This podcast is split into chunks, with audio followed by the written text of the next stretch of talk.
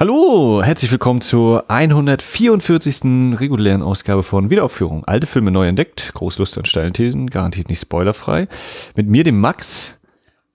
Und der Kali, hallo. Ja, hallo. und mit mir, dem Christian. Ja, genau ich.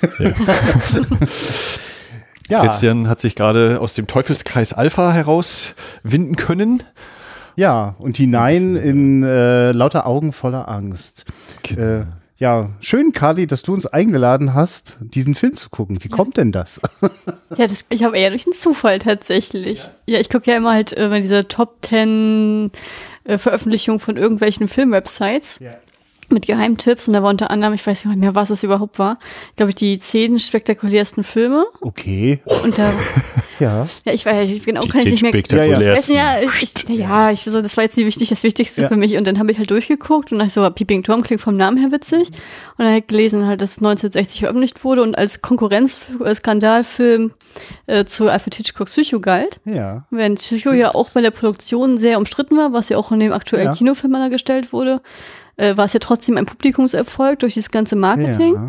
Und Peeping Tom selbst äh, hatte das Pech in England produziert worden zu sein und ist dann sozusagen relativ schnell unter Verschluss gekommen, die Zensur, und hat die Karriere von dem Regisseur komplett zerstört. Also das stand in diesem kleinen Artikel drinne. Und da habe ich so gedacht, ach, jetzt ist er jetzt, wo er rausgekommen ist und die ganze Zeit nicht so irgendwie verfügbar war, aber stell die mal heimlich, kannst mal Max schenken, der, vielleicht kennt er die noch nicht. ich weiß gar nicht, ob du den heimlich bestellst oder von den in London nicht sowieso gekauft Nein, haben, ne? nee, den habe ich heimlich bestellt. Den naja, also auf jeden Fall die britische Disc äh, ja. äh, von Peeping Tom und schön mit dem äh, anscheinend Originalplakat, denn es ist noch die alte BBFC-Freigabe X drauf, Adults Only und die gab es nur bis glaube Ende der 60er oder so. Und äh, für uns ist es ja auch schon ein Wiedersehen mit einigen Personalien. Äh, Michael Paul, der, der Regisseur, Paul und Pressburger, wir hatten äh, Leben und Sterben des Colonel Blimp und äh, Karl-Heinz Böhm, nun zwischen Kaiser Franz in Sissy und Martha.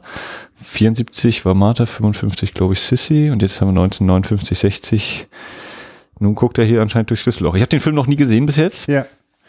Ich, ich, hab, und ich glaube, bei Karl-Heinz Böhm kenne ich übrigens äh, die Geschichte, dass dessen Karriere nach diesem Film vorbei war, was immer noch übrig war 1960. So, da hatte mhm. er wahrscheinlich schon manches hinter sich. Ähm, aber auf jeden Fall, äh, dadurch, dass du ja Sissy auch kennst, wirst du deinen Karl-Heinz wirst du nicht wiedererkennen oder vielleicht ja doch und dann macht er Dinge, die du dir nicht vorstellen wolltest. Und ich glaube, das hat damals nochmal die Wirkung auch verstärkt. Jetzt kenne ich den Film schon ganz gut und ihr? Ich habe den noch nie gesehen. Ich ja. habe hab ja, den halt, wie gesagt, genau. nur überreicht und dann ja. Max kannte, ihr kannte sozusagen die Geschichte dahinter, aber jetzt den Film nicht. Jo. Und dann hat er mir nur kurz erzählt, dass das ein ganz großer Skandal damals ja. war. Und er hat gesagt, oh, dann sollen wir einen Podcast machen. Ja, das ist die Geschichte. Sehr schön, ja, super. also noch nicht gesehen. Ja, und für mich hat das jetzt gerade schon mal ganz gut in so eine Zeit reingeholt, die ich ja selbst natürlich nicht erlebt habe, äh, dass das im gleichen Jahr rausgekommen ist, der Film wie Psycho, weil den habe ich auch als so ein, also ich kann jetzt noch nicht, ich will jetzt noch gar nicht so viel darüber sprechen, was ich alles nach Peeping Tom so dachte, was der sozusagen auch an Grundstein für ein, ein, ein ganzes Horror-Subgenre vielleicht auch gelegt hat. Ähm, aber Psycho gehört auf jeden Fall dazu, den kennen wir jetzt hier alle, die wir hier sitzen, oder? Ja, ja ich genau. habe lustigerweise vor drei Tagen erst gesehen. Zum ersten Mal auch? Nee, nee. aber äh, gefühlt zum ersten Mal, ja, weil ja, so viele Jahre her war, dass ich ihn gesehen hatte. Aber ich hatte einen Tag vorher die Hitchcock-Verfilmung hier mit Anthony Hopkins gesehen und da geht es ja um die Produktion, deswegen war ich so neugierig und wollte dann halt die Hitchcock-Box mal beenden und ja. so kam das und es war echt spannend. Ja. Ich habe den gar nicht so spannende Erinnerungen gehabt, tatsächlich. Also ich weiß, dass das auch, also den habe ich noch gesehen, da war ich nicht darauf vorbereitet, dass die Hauptfigur äh, verdammt schnell, also die vermeintlich, äh, vermeintliche Hauptfigur, das zeitliche Segen, also auch das ist ein Film, der mich vor allem mit brutalen Überraschungen fesselt, mhm. äh, die ich auch einfach in diese Zeit noch, noch gar nicht erwarte, wo ich irgendwie das schon fast auf eine äh, unangenehme Art gewohnt bin, dass wenn heute ein Horrorfilm rauskommt, hat er drei, vier krasse Wendungen. Wir alle wissen schon, ja, das sieht jetzt so aus, als wäre dieser Mensch wichtig, aber der ist bestimmt als erstes dran oder mhm. irgendwie so, ne? Und äh, hier sind wir, glaube ich, noch in der Zeit, wo das noch gewagt war, so, weil man, wenn man sozusagen die, die, das, die Zuschauererwartung so stark und brutal hintergeht. Und ich bin gespannt, äh, äh so ein ähnliches Gefühl hatte ich bei Peeping Tom so. Äh, aber das können wir noch mal rausfinden. Ähm, ich hatte übrigens gerade überlegt, Max, als du sagtest, wir hatten ja schon mal äh, äh, Powell und Pressburger, die beiden Jungs, äh, mit ihren äh, äh, ja, ganz einzigartigen äh, Filmschaffen in Großbritannien, das so, so ein bisschen seinesgleichen sucht. Die roten Schuhe hatten wir noch gar nicht. Wir haben Bin mir nicht sicher, ob du den mal in dieser Technicolor Berlinale Folge so mit angeschnitten hast. Na, da war es, es stimmt. Also ich glaube, ja, den haben wir wahrscheinlich auch nur angeschnitten, denn länger besprochen haben wir denn dort damals das äh, Nonnendrama. Äh, Schwarze Narzisse? Genau, The Black mhm. Narcissus ist es, genau. Und ähm, insofern ist das, glaube ich, auch schon. Das weiß ich jetzt gar nicht. Vielleicht gucken wir es nachher nochmal nach. Das könnte glatt auch das, also das, ich weiß gar nicht, ob das noch ein, ein Duo-Film ist oder ob das jetzt tatsächlich. Also bei dem hier ist zumindest steht ziemlich ist. gut drauf, äh, Mike, äh, äh, Film bei Michael Powell. Ja, also ich glaube, da ist sozusagen die Zeit, in der dieses Duo, das sozusagen in die äh, 30er, 40er, 50er Jahren äh, ganz entscheidende äh, äh, Werke im britischen Kino zusammen geschaffen hat, hm. ist da schon so gar nicht mehr aktiv gewesen. Hm. Sage ich aber auch jetzt nur so daher. Das werden wir nachher vielleicht nochmal nachgucken. Okay. Dann schauen wir mal, was hinter Peeping Tom steckt. Ja, wir schauen ganz genau hin. Das ist ja heute schon so ein bisschen umgangssprachlich auch. Ähm, ich frage mich gerade, ob das aus dem, ob das von dem Filmtitel herkommt oder ob es das vorher auch schon gab. So, also quasi, wenn man, also Peeping Tom würde ich so übersetzen, so umgangssprachlich auch wie Spanner oder so, ne? Genau. Und bin mir gar nicht sicher, ob es das vorher auch schon gegeben hat. Ja, ich würde sagen, wir können ja die Einführung von Martin Scorsese, Scorsese noch uns mit anhören und also Genau. Wir, wenn wir, dieses Intro vorbei ist, dann gucken wir den Film. Und dann beeindrucken wir euch äh, mit äh, unglaublichen Erkenntnissen, die wir einfach nur aus dem Bonusmaterial abgehört und abgeschaut haben. Also äh, bis gleich. Bis gleich. So. Jetzt wisst ihr auch, warum wir uns hier vorher den Aufwand gemacht haben, noch einen Projektor aufzubauen und äh, einen, ein, ein Stück äh, Tischdecke vor eure Wohnzimmerfenster zu spannen. Weil ich finde, ein Film, in dem das so oft um äh, etwas filmen, sich das anschauen, sich dabei filmen und so weiter und so fort, der mit solchen Metaebenen arbeitet, da gehört irgendwie auch dazu, dass man sich daran erinnert, wie diese Filme mal angefangen haben, in die Welt zu kommen, nämlich mit Licht auf ein weißes Tuch projiziert. ja, auf jeden Fall. Also ist natürlich sowieso grundsätzlich, je größer, desto besser. Ja, das stimmt.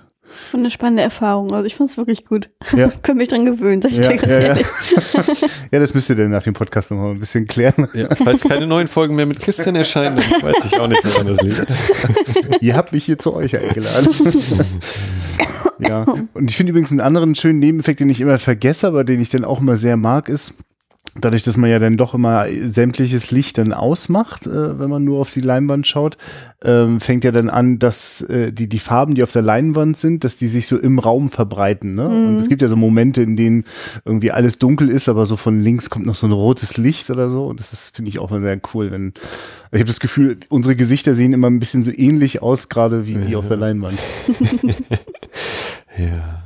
Ja. Ich, konntet ihr euch denn identifizieren? Mit wem? Bin gespannt. Na, mit ja, dem, der die Bilder macht und dem, der sich die Bilder anschaut. ich war der badende Nachbar. Oh ja, das stimmt, ja. Tony. Tony, der Übergriffige. Äh, ja. ja, genau. Ja, man, kann das, man kann auch was anderes fragen. Man muss sich nicht gleich mit dem äh, schwierigsten Teil anfangen, der wahrscheinlich dazu geführt hat, dass die Leute damals einigermaßen schockiert waren, weil der Film lädt ja ein, sich mit einem Seelenleben zu identifizieren, das auch ganz schön unheimlich ist und sehr zerstörerisch. Ich hatte halt das Gefühl gehabt, also am Anfang bis zur Hälfte des Films dachte ich, ja, wer ist denn jetzt hier mehr creepy? Die, die Mutti mhm, von ihr mhm. oder er, ne? wenn sie die ganze Zeit so stark guckt in die Ferne und dann hier die ganze Prophezeiung losbringt und dann hast du die Abblende und denkst, Gott, was ist ja überhaupt nicht der Moment weit weg und auf einmal guckt ihr durchs Fenster. er ist gekommen. ja, ja, nicht so kommen auf die nächste Ebene, ne? Also das war schon, das fand ich schon grenzwertig. Mhm. Also die Mutter war auch der hatte auch den wirklichen Horrormoment für mich, weil ich nämlich die ganze Zeit, da steht doch jemand da hinten im Dunkeln oder was. Und dann hat sie einfach so ganz leicht bewegt und dann merkt er das ja auch und da ist dann tatsächlich immer gesagt, ja, okay, das ist echt gruselig. Ja. ja. Das war nicht so wie bei Solo Sunny war das, glaube ich, ne? Den hat damals mit Alexander geguckt, wo plötzlich in der Wohnung irgendwie noch irgendein Mann stand, so im Bildanschnitt oder so. Ich dachte, hey, was macht der denn da? Kann ich mich nicht mehr dran erinnern. Aber Ja, die, ja. natürlich ist die, die, die ist unheimlich, weil sie sozusagen ja auch die ganze Zeit eine, eine Form der Wahrnehmung hat, die so gar, also, also ich bin ja auch sehr bildergläubig, kann ich ja mal zugeben so. Also was ich sehe, das glaube ich schnell. Und was ich nicht sehen kann, da bin ich sehr skeptisch. Und eine blinde Frau hat ja nichts anderes als all die anderen Wahrnehmungssinne, die vielleicht bei uns auch eher verschüttet sind. Und sie scheint ja neben dem guten Gehör ja wirklich auch einfach eine Präsenz auch spüren zu können. Also wenn, wenn, wenn äh, Marc nochmal in der Tür stehen bleibt, schaut sie sich gleich um über die Schulter und na, ist noch was? Für diesen Film wurde am Fenster komponiert. also mich hat der sehr beeindruckt, dieser Film. Ähm, auf vielen verschiedenen Ebenen.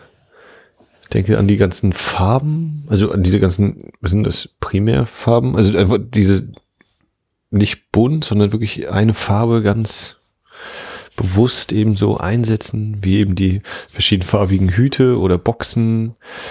Mark, der, glaube ich, der einzig blonde Mann in dem Film ist und dadurch natürlich sowieso nochmal extra raussteht. Mhm. Also behaupte ich jetzt mal wieder so, dass er das einzig blonde ist. Ähm, dann beim Drehbuch auch diese, diese Zeilen mit dem, äh, ja, das ist die Szene sechs Wochen nach der Szene, die du eben gesehen hast. Ist das nach, nach der Scheidung oder so oder nach der Trennung oder nach dem Vorstellen, sondern nach dem sechs Wochen nach der anderen Szene. Also auch die, da dieser Bezug auf den Film eben auch auf der Sprachebene und dann die Mutter, die dann genau das Gleiche macht mit, äh, ich habe ihn vor Paragraph, also vier, vier, vor vier Absätzen ist er nach Hause gekommen. Mhm. Also auch da wieder dieses, wie mit der Zeit sozusagen gespielt wird. Und natürlich die Darsteller durch die Bank. Ich habe auch irgendwie manchmal so gedacht, ja, Karl-Heinz Böhm so ein bisschen wie Peter Lorre, auch so quasi natürlich so diesen deutschen Einschlag mit drin hat beim Sprechen. Äh, und auch manchmal so die Augen. Und gerade auch, wenn mal so ein bisschen die Untersicht war auf sein Gesicht, da war das schon so, ich habe manchmal gedacht, na, der muss sich jetzt auch gleich hier wieder als gejagter Kindermörder verantworten. Mhm. Krasses Ding, ne? Eieiei. Kann, kann verstehen, warum er mindestens 20 Jahre nach seinem Erscheinen äh, besser dasteht, als anscheinend zu seinem Erscheinen. Uiuiui. Was sind deine Eindrücke so, Kali? Äh, ich muss auch erstmal das sacken lassen. Da, da kommt ja viel auf einen reingeprescht, muss ich sagen. Ich, ich finde den ja auch einen Zacken schärfer tatsächlich als Psycho. Ja. Ähm, sondern deswegen, weil er auch in Farbe dargestellt ist. Dann geht schon los. Äh, ich fand ihn sehr unterhaltsam, ich fand ihn sehr kurzweilig. Ich fand, er hat sehr starke Bilder gehabt. Wie gesagt, zu euch achte ich ja mal nicht so auf diese Sequenzen und diesen Einsatz, aber ich fand, das war schon sehr, sehr auf, auffällig diesmal. Also fand ich ganz, fand ich ganz, ganz stark äh, inszeniert tatsächlich. Ich fand auch, da hat sich auch der Schauer so bei mir auch so ausgebreitet, wie gesagt dieses Zwischenspiel, als, als sie das Ganze auch verdichtet hat, das fand ich schon sehr stark gemacht. Also kann ich verstehen, das war so einer, der aus den Horrorfilmen gilt. Das ist schon ein starkes Ding. Ich muss natürlich auch noch mal kurz als Mädchen die, die Mode noch mal loben. Ich fand es ja total schön. Weil die, die Kleidung da und wie sie so adrett gekleidet sind, die rothaarigen Mädels alle, dann eine blonde bloß. Also wunderschön gemacht. Fand ich auch. Ich überlege gerade, wenn, wenn man einfach gesagt hätte, das ist ein Hitchcock-Film, ob dann viele Leute gesagt hätten, nee, das stimmt gar nicht, oder ob viele sagen würden, ja, ja, ja, das, man erkennt ja Hitchcock da, ne? So das Spiel mit dem, mit der Spannung, der, der Wissensvorsprung, gerade die Szene. So, oh, ich finde das ein anderer Stil als Hitchcock. Gerade, gerade die Szene am Set, äh, wenn dann Vivian tanzt. Ja, und äh, sie weiß es aber nicht. Nee, aber, aber ähm, ja, sag mal, was, was fällt dir da so unterschiedsmäßig auf? In, in welcher Hinsicht? Naja, im ersten Moment sozusagen mein Eindruck vom Sichten selbst schon allein. Ich finde, dass Hitchcock sich mir nicht so viel schwarzhumorigen Witz reinbringt im ersten Moment. Der hat zwar Witz drin, aber halt nicht in diesem gehäuften Maße. Dann finde ich halt, dass er auch sich auch deutlich mehr Zeit immer sozusagen eine Einleitung lässt, auf die Charakterisierung der Person teilweise. Mhm. Und dann eher dann zuschlägt. Und dann sozusagen das Ende wird dann mal ganz, ganz schnell und am Anfang lässt er sich wirklich Zeit. Und ich finde sozusagen, dass mit, dass Tom dieses Problem hat, das wird uns ja hier von Anfang an nicht verheimlicht. Das würde ich bei Hitchcock dann sozusagen, da würde ich hier wirklich denken, dass es genau umgekehrt kommt, dass man sozusagen diese ganzen Kriminalfälle hätte in, diesem, in seinem Fall. Und dann überlegt man, was es ist. Und dann ganz am Schluss stellt sich dann raus, aha, wir haben den Täter schon die ganze Zeit mhm. gehabt. Das wäre so ein Hitchcock-Ding gewesen. Nach dem Motto, dieser Schrecken, dass wir halt jemanden, der Hitchcock meiner Sicht nach ausnutzen, dass du mit jemandem komplett sympathisierst und den total magst und dann haut er dir einen vom Buch und sagt, naja gut, aber du hast dich jetzt mit dem Killer äh, sozusagen identifiziert, das wäre für mich Hitchcock. Mhm. Und nicht dieses mhm. auch Transparente von Anfang an, das finde ich ist untypisch eher. Also das kann jetzt, also das ist jetzt meine Interpretation. Mhm. Ich wüsste jetzt nicht, bei welchem Fall das wirklich so war. Vielleicht ja, ich wollte das im Hof oder so, aber selbst da ist es auch offen, ob der recht hat oder nicht. Also das ist halt, mhm. von dem, was ich gesehen habe, finde ich das so. ich wollte halt einfach die steile These immer so hinballern, weil es ja so zeitlich natürlich passt und britisch.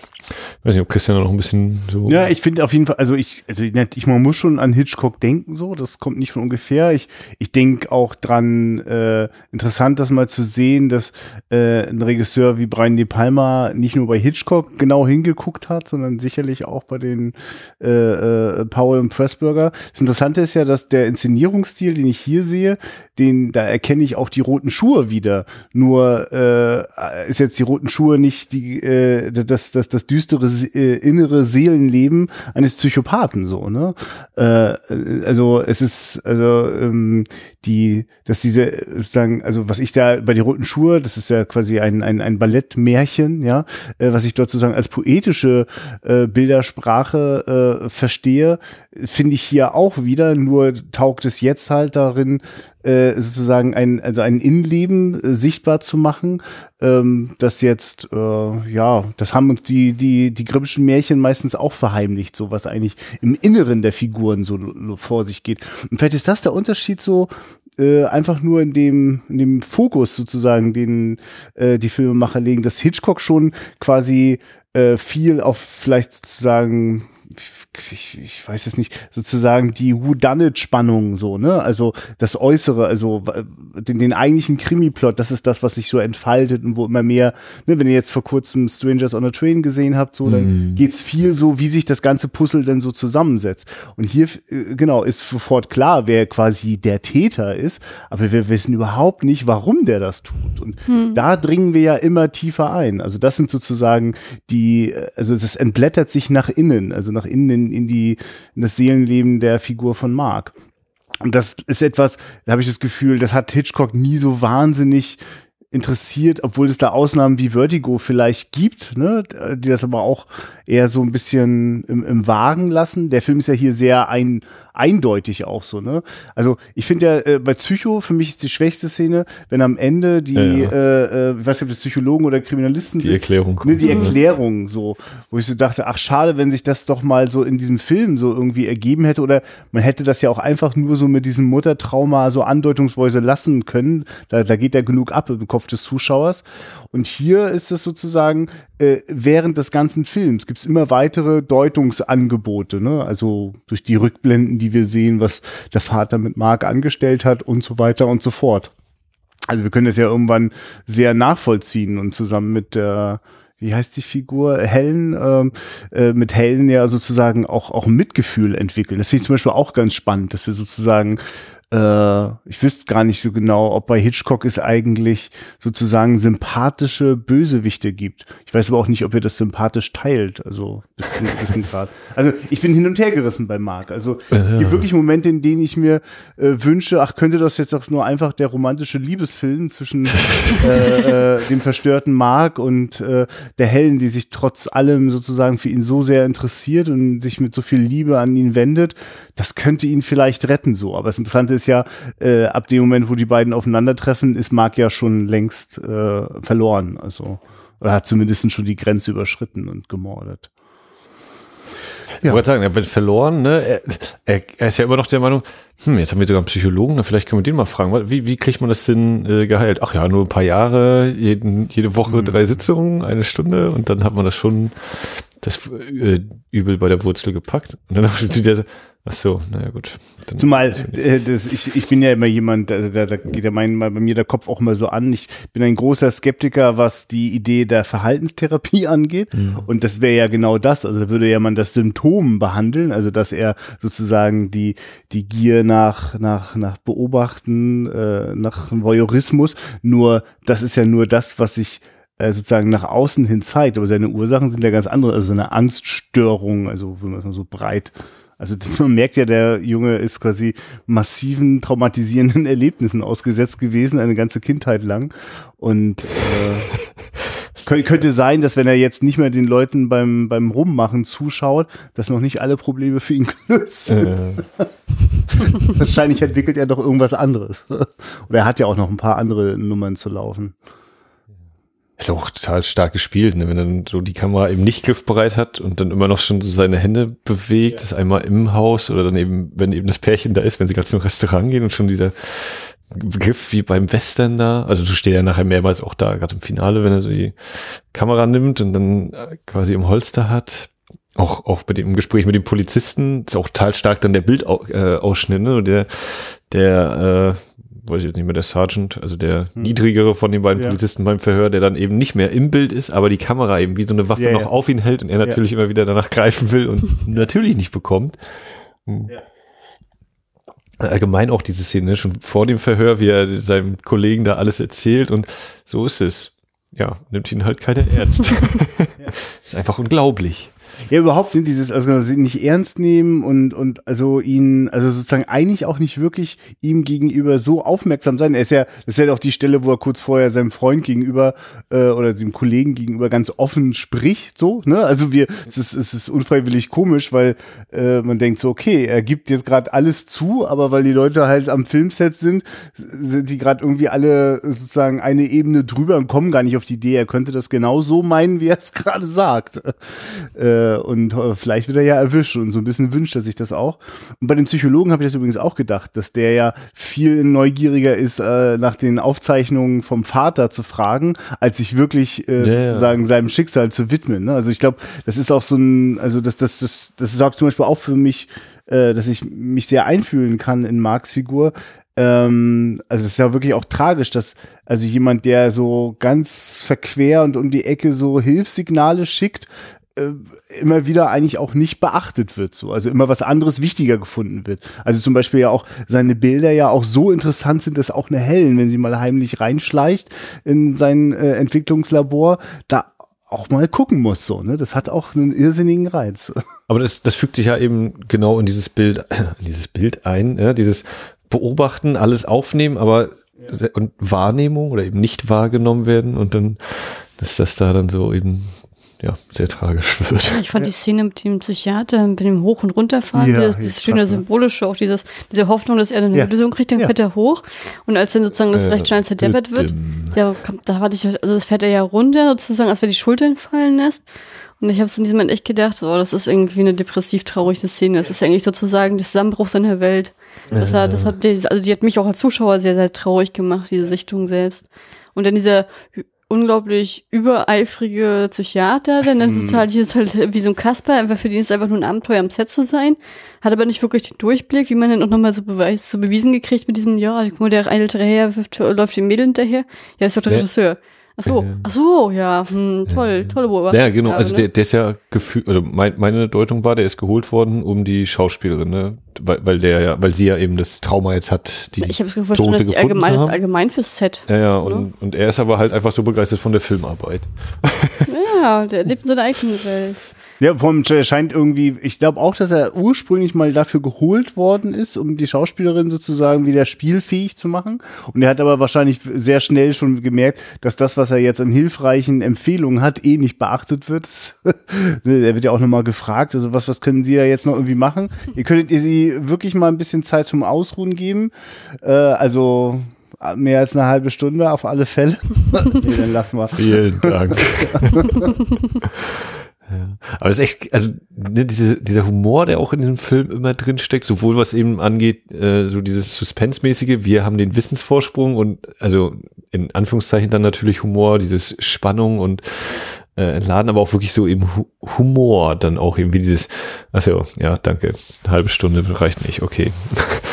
Und das ja auch immer wieder so durchkommt und so schön äh, auch aufgebaut wird. Wie gesagt, auch hier dieser Spruch von der Mutter, ja, er ist, he came in four paragraphs ago und so. Mhm. Das ist eigentlich ist äußerst gelungen und so wie eben äh, das, dieser Dreh de, des Werbespots da äh, gezeigt wird und ich halt das Gefühl habe, ich lerne gerade eine Menge darüber, wie man einen Film erstellt und ja. wenn es nur so eine kleine Werbung ist, da habe ich eben auch das Gefühl, dass äh, hier sehr, sehr, sehr, sehr, sehr, sehr akribisch und ganz genau gearbeitet werden geworden ist ähm, und das äh, ja sich dann so super zusammenfügt, wie beispielsweise die äh, Szenenübergänge vom einen Glas eingießen ins nächste Glas eingießen und sowas, ne? Wenn ein, ein harter Schnitt kommt manchmal und dann der Szenenwechsel, dann diese ganze sexuelle Anspielung von der Milch über die Schlüssel. Ja. Also der, der ja. Schlüsselspruch war echt der Oberhammer.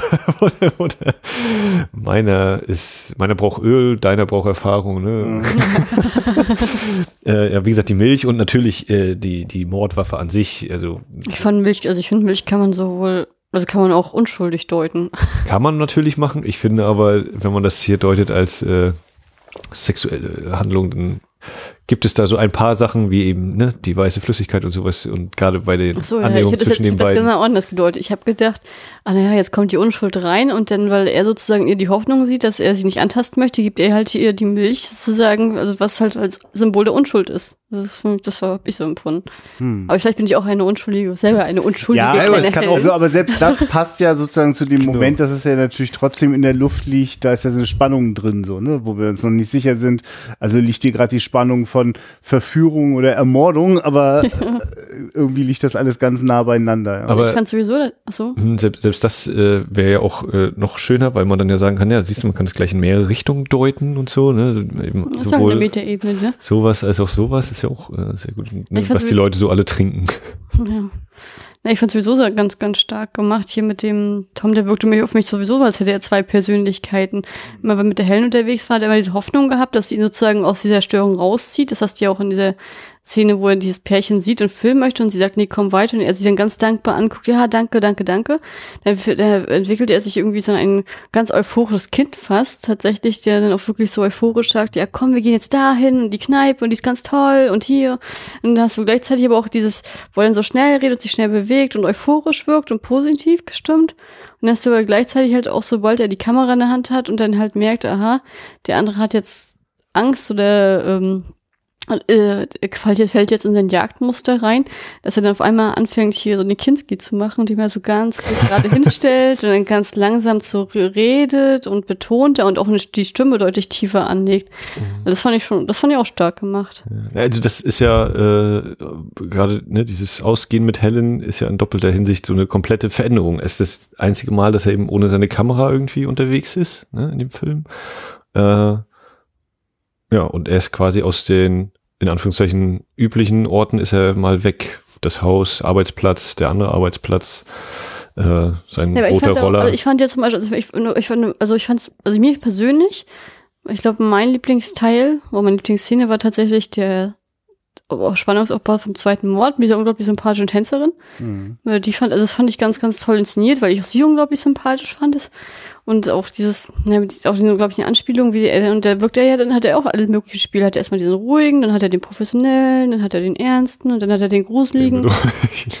aber er hat auch teilweise, tritt er aber auch souverän auf. Also er spielt ja verschiedene Rollen gleichzeitig, um zu gucken, was oft bei ihr anschlägt. Also das ist schon, und dann nimmt sich ja auch Zeit und dann merkst du auch selber auch, wie er die Geduld verliert am Ende, wo er dann sagt, okay, aber jetzt mach, machen wir mal. Jetzt habe ich bereit, jetzt machen wir mal. Ich muss auch sagen, ich habe bei der Szene ganz lange überlegt, ja, bringt er sie jetzt wirklich um oder wird es halt doch äh, der beider nächster Schritt in der Karriere irgendwie? Und also das war für mich auch nochmal so ein doppelter Boden, dass ich mir nie hundertprozentig, er macht das jetzt wirklich oder ist das halt, er kann sich selbst nochmal rausziehen aus seiner, seiner äh, seinem Tunnelblick sozusagen und äh, nein, kann er dann eben nicht. Achso, ja, und ich habe die ganze Zeit gedacht, so comic-mäßig, ja, was macht denn jetzt? Kommt da jetzt irgendwas runter auf die, auf die, auf die Kiste oder irgendwie kommt jetzt was ganz, ganz äh, äh, Entsetzliches, Wettermäßiges? Wie das so aufgebaut wird, Lichter nacheinander an, die ja. Boxen, also wie so die genau Sachen etabliert stehen, werden. Ist das jetzt nur wegen dem Licht oder hat das auch andere Gründe? Und, ja. ja. ja. Ja, das sind auf jeden Fall Szenen, die ich auch äh, sehr schön finde, wie sie, wie sie komponiert und konstruiert sind. Also ich merke da auch, wie der Film mich gefangen nimmt. Ich bin immer richtig manchmal durcheinander, weil ich finde den ungeheuer künstlich so, also wirklich bis hin zur, äh, ich bin kurz davor zu denken, ich kann mich da niemals reinfühlen in diese, in dieses konstruiert und in diese äh, deutlichen Dialoge und dann merke ich, bin ich auch schon wieder mittendrin so, ne? Und, und äh, sozusagen, oder finde manchmal äh, einen Schnittübergang sozusagen so sehr äh, selbstbezogen, also wie äh, ich äh, gieße gerade mir noch einen Schluck Whisky ein, Schnitt zu, äh, nee, das ist glaube ich nicht der Whisky, jedenfalls ist es einmal zwei Getränke werden eingegossen, ja. zwei völlig verschiedenen Szenen und das wird als Übergang genutzt und ich denk so, ja, warum? Und warum so, also das ist so, das ist so aufmerksamkeitsheischend, ohne dass ich erkennen könnte, wofür das jetzt gut wäre, außer dass man denken könnte, ha, toller Einfall, so, ne, das, das meine ich mit selbstbezogen. Und ähm, das sind eigentlich Dinge, die sozusagen mich eher also aus der Handlung äh, immer mehr so zum Beobachter werden. Und dann ist aber natürlich so eine beobachtende, laborartige Situation durchaus auch gewollt. Das ist ja wie so eine klinische Sezierung so von so einem Vorgang. Also äh, ich ist ja eigentlich auch beeindruckend, dass der Film sich sozusagen äh, äh kein kein kein besonderes Melodrama irgendwie noch noch dazu packt so ne also im Sinne von ja, keine Ahnung, also ich, also die einzige Musik, die ich jetzt erinnern kann, ist sozusagen die, die, die vom Stummfilm abgehörte Musik, die immer unter den stummen Aufnahmen mhm. von äh, Franks, äh, Frank Marx Bildern liegen. Ähm, und so bin ich äh, also quasi immer so am, am Beobachten und denk so, das, das, das wird mich jetzt gar nicht mitnehmen und dann bin ich, wie gesagt, schon längst drin. Und das merke ich besonders zum Beispiel in so einer Szene, wenn äh, Monika Schirber, äh, die Schauspielerin, dort diesen Tanz vollführt äh, in diesem Studiogelände.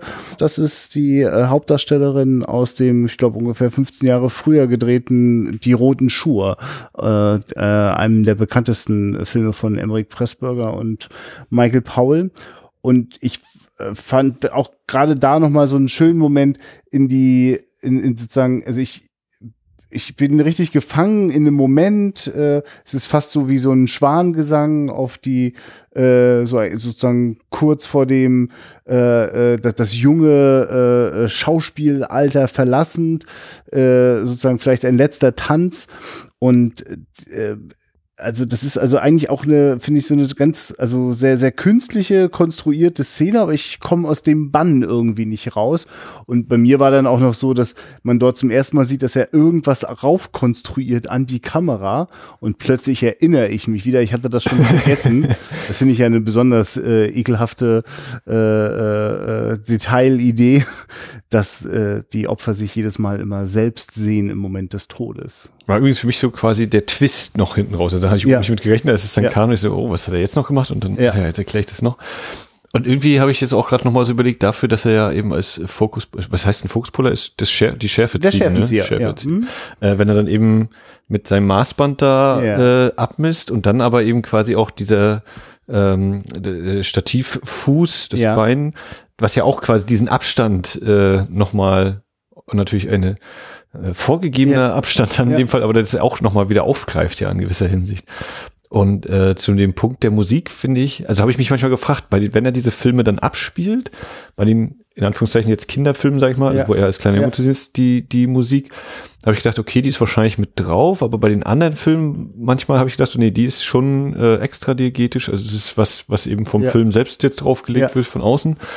Ähm, während dann eben natürlich bei dieser Tanzszene das ja von dem Abspielgerät kommt und da auch nochmal so ja, äh, Wirkung zeigt. Und interessant ja vor allem habe ich immer ein paar Mal so gedacht, so, ja, bei heutigen Filmen wäre jetzt in dieser Szene, also gerade wenn wir sehen, der Drehtag ist vorbei und wir wissen, äh, Vivian und, und Mark werden sich jetzt noch irgendwie treffen, ein Date haben, ohne dass wir wissen, dass sie äh, noch eine Szene drehen wollen ähm, dass diese Szene, gerade wenn dann das Licht ausgeht, der Wachmann hat die Lichter ausgemacht, dann würde normalerweise jetzt Musik kommen, ne? spannungsgeladene Musik und kommt eben völlig ohne das aus und ist trotzdem spannend. Und äh, also das ist mir auch nochmal so aufgefallen. Ich glaube, dass ich so gedacht habe, ja stimmt, heute hast du immer diesen Klangteppich drunter, äh, Hauptsache irgendwie Gedudel läuft mit, so oh, jetzt ein bisschen abschätzig, weil die Komponisten sich natürlich trotzdem Mühe geben, aber ähm, dass das hier natürlich nochmal viel akzentuierter dadurch ist, dass eben nicht immer Musik spielt. Ja. Ich finde das auch sehr dezent eingesetzt. Hab doch ehrlich gesagt auch nicht so drauf geachtet. Ich mir im Nachhinein würde ich nur sagen, dass dementsprechend ihr eigenes Radio, was sie mitbringt, dementsprechend drei, vier bis viermal stärker wirkt und mhm. äh, durch diese positive Musik, die sie spielt. Ich muss auch sagen, ich habe die Schauspielerin auch, ich fand die auch, die auch total gern angesehen. Ich fand die Kleidung schön, ich fand ihre mhm. Bewegung schön, ich fand ihr Gesicht schön. Ich fand diese auch total sympathisch, die hat eine positive Ausstrahlung gehabt. Also ich fand, ist das eine Deutsche? Gewesen? Monika Schieber, nicht das, äh, ah, interessante Frage. ja, das, ist wirklich nicht ganz unspannend. Das müssen wir nochmal nachrichten, das weiß ich jetzt nicht, aber mir ist gerade so, irgendwas blitzt plötzlich irgendwo im Hinterkopf auf, was ich mal gewusst habe. Ich weiß es jetzt nicht, aber es könnte spannend sein, das. Ja, meine Frage ist jetzt äh, an euch gerichtet. Ähm, ist denn dieser Film in Deutschland überhaupt hier rausgekommen offiziell? Ja, sonst würde es nicht Augen der Angst geben. Achso, ja, ich kenne ja nur Peeping Tom.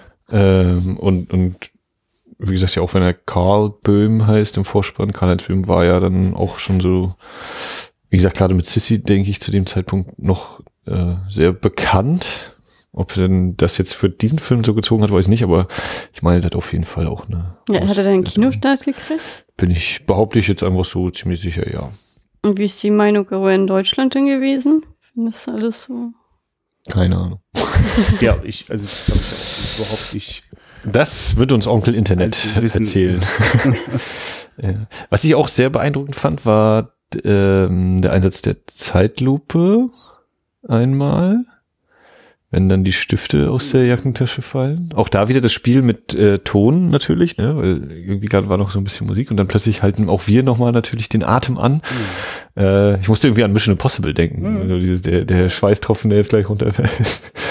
äh, auch da wieder so der, der, der Bildausschnitt, wenn er da oben ist und wir gucken durch dieses Gitter oder also dieses Deckengitter in Anführungszeichen damit runter und wie äh, eben äh, ja der, der Bildaufbau da ist. Und dass wir die, die Leichen, die Opfer, habe ich überlegt, also das erste Opfer sehen wir auf sehen wir nicht. Also wir sehen halt diese Schrei oder bis mhm. zum Schrei und gehen davon aus, die ist jetzt tot, aber sie ist dann auch, wird ja dann auch äh, bedeckt weggefahren. Das zweite Opfer sehen wir so punktuell eben und äh, am ehesten noch eben aus dieser totalen, ja quasi von oben in dem Studio, wenn er von oben nochmal filmt. Und dann sieht man eben einmal die, die Knie, die Beinchen, äh, die Hände. Ja. Äh, die Millie sehen wir auch nicht. Sehen wir die Millie nochmal? Wenn nee, die Millie sehen wir nicht. Und, und ihn sehen wir ja dann halt. Ja. Das ist dann der einzige. Doch, das ist ja so, dieses Finale ist ja auch da haben, sind wir mal kurz ein bisschen enger zusammengerückt, ne? Hm. Ja, weiß ich nicht. Naja, ich auch. Also ich fand das auch beeindruckend. Obwohl ich, also ist ja völlig klar, was passiert. Und trotzdem in diesem Blitzlichtgewitter-Finale, das ist einfach ich habe zwischenzeitlich tatsächlich gedacht, dass er es doch nicht macht, weil dadurch, dass er ja nur mit Anlauf dann langläuft und dann auf einmal voll abbremst. Ja. Also der Punkt ist, was ich mir mal fragen würde, dann hat er jetzt reingekommen, dann guckt er, dann guckt er ja auch nicht mehr mehr in den Spiegel rein, wo ich dann denke, ja, dann guckt doch jetzt hin. Ja. Ne, aber das guckt, der guckt ja selber auch nicht hin, den Blick auch abgewandt. I'm glad I'm afraid. Ja, ich habe dann auch nochmal drüber nachgedacht, ne, was so die Idee hinter diesem Selbstmord ist, der ja offenbar schon gut vorbereitet ist. Ähm, ob das sowas ist wie, waren jetzt die Morde an den Frauen eigentlich so, so Vorstufen, weil er sozusagen diesen Schritt sich noch nicht getraut hat, aber irgendwie, also ich meine, es ist ja eigentlich die Fortsetzung das, der Experimente seines Vaters, ne? Also eigentlich sozusagen so, wie er es als Kind erlebt hat und groß geworden ist, äh, sozusagen ist er sozusagen auf der Suche nach dem dem Bild der Angst weitergegangen und äh, hat also wie sowas wie den Nachweis noch mal irgendwie liefern und natürlich dann auch an die Grenzen rangehen, die noch noch zu klären wären, nämlich wie sieht das aus im Moment des Todes und konsequent ist ja, wenn er als Kind immer sozusagen das Beobachtungsobjekt war, ist es natürlich auch sein eigener Tod dann der Höhepunkt so, ne? Also es macht sozusagen, äh, wenn, wenn man sozusagen auf eine perverse Art äh, die eh schon in sich perversen Experimente des Vaters weiterdenkt, dann gehört das dazu. Dann gehört nicht nur dazu, den Jungen zu beobachten, wie äh, er seine tote Mutter wahrnimmt, sondern natürlich auch, wie er dann selber stirbt. Und äh, das habe ich dann auch erst dann erst so, so jetzt beim nochmal drüber nachdenken, weil ich bin immer für einen Moment irritiert so, wieso, wie, wie kommt er denn jetzt auf diese Selbstmordfantasie? Warum ist die schon so vorbereitet? Ne? Also die ganzen Ausleser, die Kameras und so. Das die Dokumentation. Ja, ja. Das, ich habe das auch so verstanden. Die Dokumentation ist ja an sich die Dokumentation über sein Leben, wie du schon sagst. Ja, das andere ja. ist auch gegriffen. Da wurde immer dokumentiert und letztendlich dokumentiert er sein Leben auch immer durch halt mhm. die anderen Augen, wenn er es sieht. Und dann, er sagt ja auch immer schon, ihm ist ja schon bewusst, dass es äh, negativ enden wird, entweder mhm. dass er gefasst wird oder wenn die Chance sich bietet, dann so den Freitod. Und ich finde das auch stark gemacht, dass er sozusagen ihm das mit Lächeln bewusst ist, das kommt bald und er sich auch sozusagen freut, äh, auf, auf die Beendung seines Projektes freut. Ja. Das ist ja das Einzige, obwohl er ja relativ offen ist, obwohl keiner glaubt. Weil wenn er dann gefragt wird, was für, worüber die Dokumentation geht, dann wird er ja auch schüchtern, dann wendet er den Blick ja auch ab oder geht weg oder ich würde nicht sagen schüchtern, äh, sondern, naja, das kann ich jetzt halt nicht erzählen, weil dann hört ihr vielleicht plötzlich doch zu.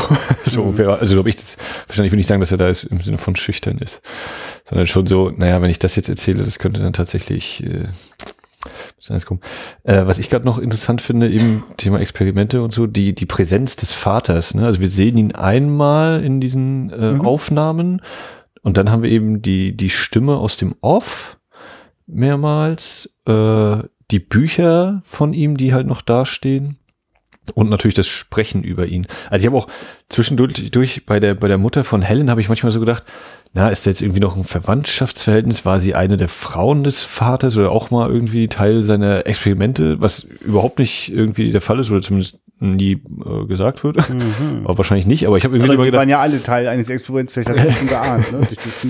äh, ja. So und und natürlich quasi das Erbe des Vaters, eben das Labor von ihm gibt's immer ja. noch. Er ist immer noch in dem Haus des Vaters, logischerweise ist ja. in ihm drin. Und äh, dieser ganze Abhörmechanismus, also nicht nur das, wenn man die ganze Zeit denkt, naja, er, er filmt das halt mhm. und es sind anscheinend auch stumme Aufnahmen und dann, mhm. ach so, ja, nee, wir haben übrigens, das ganze Haus ist verkabelt. Das fand ich aber wirklich, das fand ich, das fand ich extrem creepy. Das fand ja. ich extrem, extrem äh, creepy. Ja, und das gibt dem Ganzen ja auch nochmal eine, eine, eine ordentliche Wendung, ne? Also was so das Thema Twist oder äh, alles auf den Kopf stellen so angeht. Wie gesagt, ich, wenn er eben dann plötzlich hier den Spiegel da auspackt an der Kamera zum Schluss, wo ich überrascht war, aber genau das ist ja auch nochmal dieses, der hat das alles gewusst und mitgehört und jetzt kann ich auch verstehen, warum der ständig sagt, er muss arbeiten, nicht nur um den Film zu entwickeln, sondern auch, die muss das ganze Zeug ja auch nachhören. Ja, na, vor, allem, weil er ständig den Leuten in Momenten zuhört, äh, die sozusagen ja nicht für seine Ohren bestimmt sind, die aber natürlich total beeinflussen. Du kannst dich ja nicht mehr frei unter den ganzen Mitmietern bewegen, wenn du weißt, wie der sich da Hellen angenähert hat und so. Das ist ja auch wirklich sehr auf den Punkt, denn welche Audiofetzen wir hören. Ne? Wir hören, wie Mutti äh, lallt im Suff und äh, wir hören, wie der andere Mieter sich an Hellen ran gemacht hat. So. Also all die Sachen, die wir für uns auch schon so denken konnten, die schon so um die Ecke gedacht bemerkbar waren oder gar nicht so sehr um die Ecke. Ne? Das sah man ja äh, an den Blicken oder an dem Verhalten der Mutter, das, was da noch so im Argen ist. Und äh, ja, Marc war immer auf dem Laufenden. So, also der hatte gar kein Bedürfnis mehr, noch mit irgendwie zu kommunizieren. Der wusste ja schon. ja gut, aber das Bedürfnis wurde ja auch erwidert. Ne? Dadurch, dass ja die anderen auch seine Privatsphäre gar nicht ja. da akzeptiert haben. Die Mutti meinte ja, dass sie jeden Abend da hochgeht. Also habe ich das so verstanden. Ja, das war ja bildlich gemeint. Sie, sie sagt ja dann, ne, sie, sie lebt in dem Raum, äh, der über ihr ist, einfach weil sie immer die Geräusche hört. Das, das war ja der, der Knackpunkt. Aber, ja, und dann noch mit hellen, also dass sie ja trotzdem alle einfach reingehen. Das, das, also, dass der andere ist ja auch, dass der andere, äh, der Nachbar, der Toni, der die Mutter noch hochbringt, der hilft auch noch dahin. Das ist natürlich auch ein sehr interessanter Aspekt ne, mit, diesem, mit diesem Schlüssel. Er hat, er hat keine Schlüssel, er konnte nie was damit anfangen. Hm. Deswegen ich am Ende ja, auch manchmal gut, kurz komisch fand, dass die Polizei die Tür aufbrechen musste, äh, wo ich so dachte, naja, aber er hat doch eh keinen Schlüssel, dachte ich jetzt so. Und die Tür naja, aber das ja, ist so. Gut, aber, ne, aber das ne? war eine andere Tür, ne? Ich, das stimmt, du hast recht. Äh, das ist also die Tür zum er, Labor.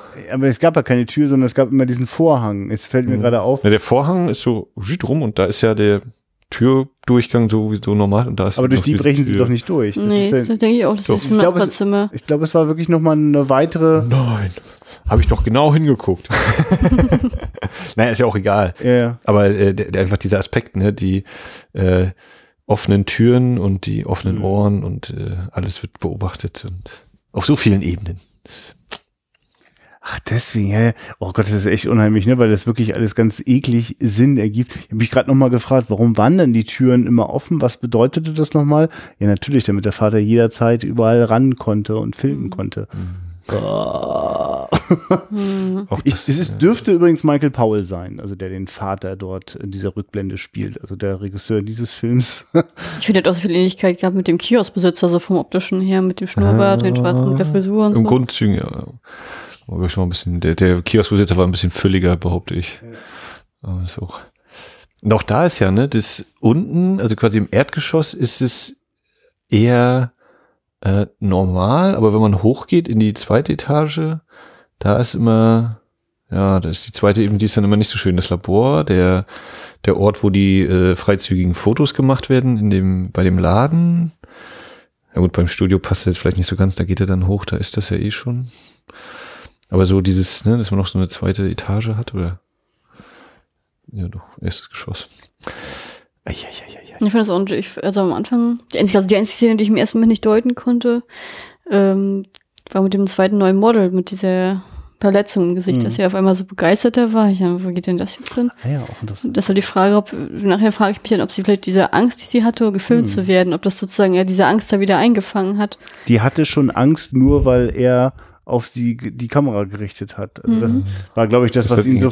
Also ich glaube, den hat tatsächlich jetzt eigentlich zunächst einfach nur, äh, wie sieht Angst im Gesicht aus so? Und jetzt, äh, wie löst man diese Angst aus? Und äh, das ist quasi die, die echt beschissene destruktive Abbiegung, die er genommen hat, die Leute umzubringen. Das funktioniert nämlich immer ganz gut dann mit der Angst. und dann auch auf diese Art und Weise, ne? Also, dass der verlängerte Arm der Kamera äh, die Leute tötet. Ähm, ja, und ich glaube, das war, ich, ich habe das auch, ich dachte auch so, was, was ist jetzt genau nochmal das, was ihn jetzt drauf abgehen lässt?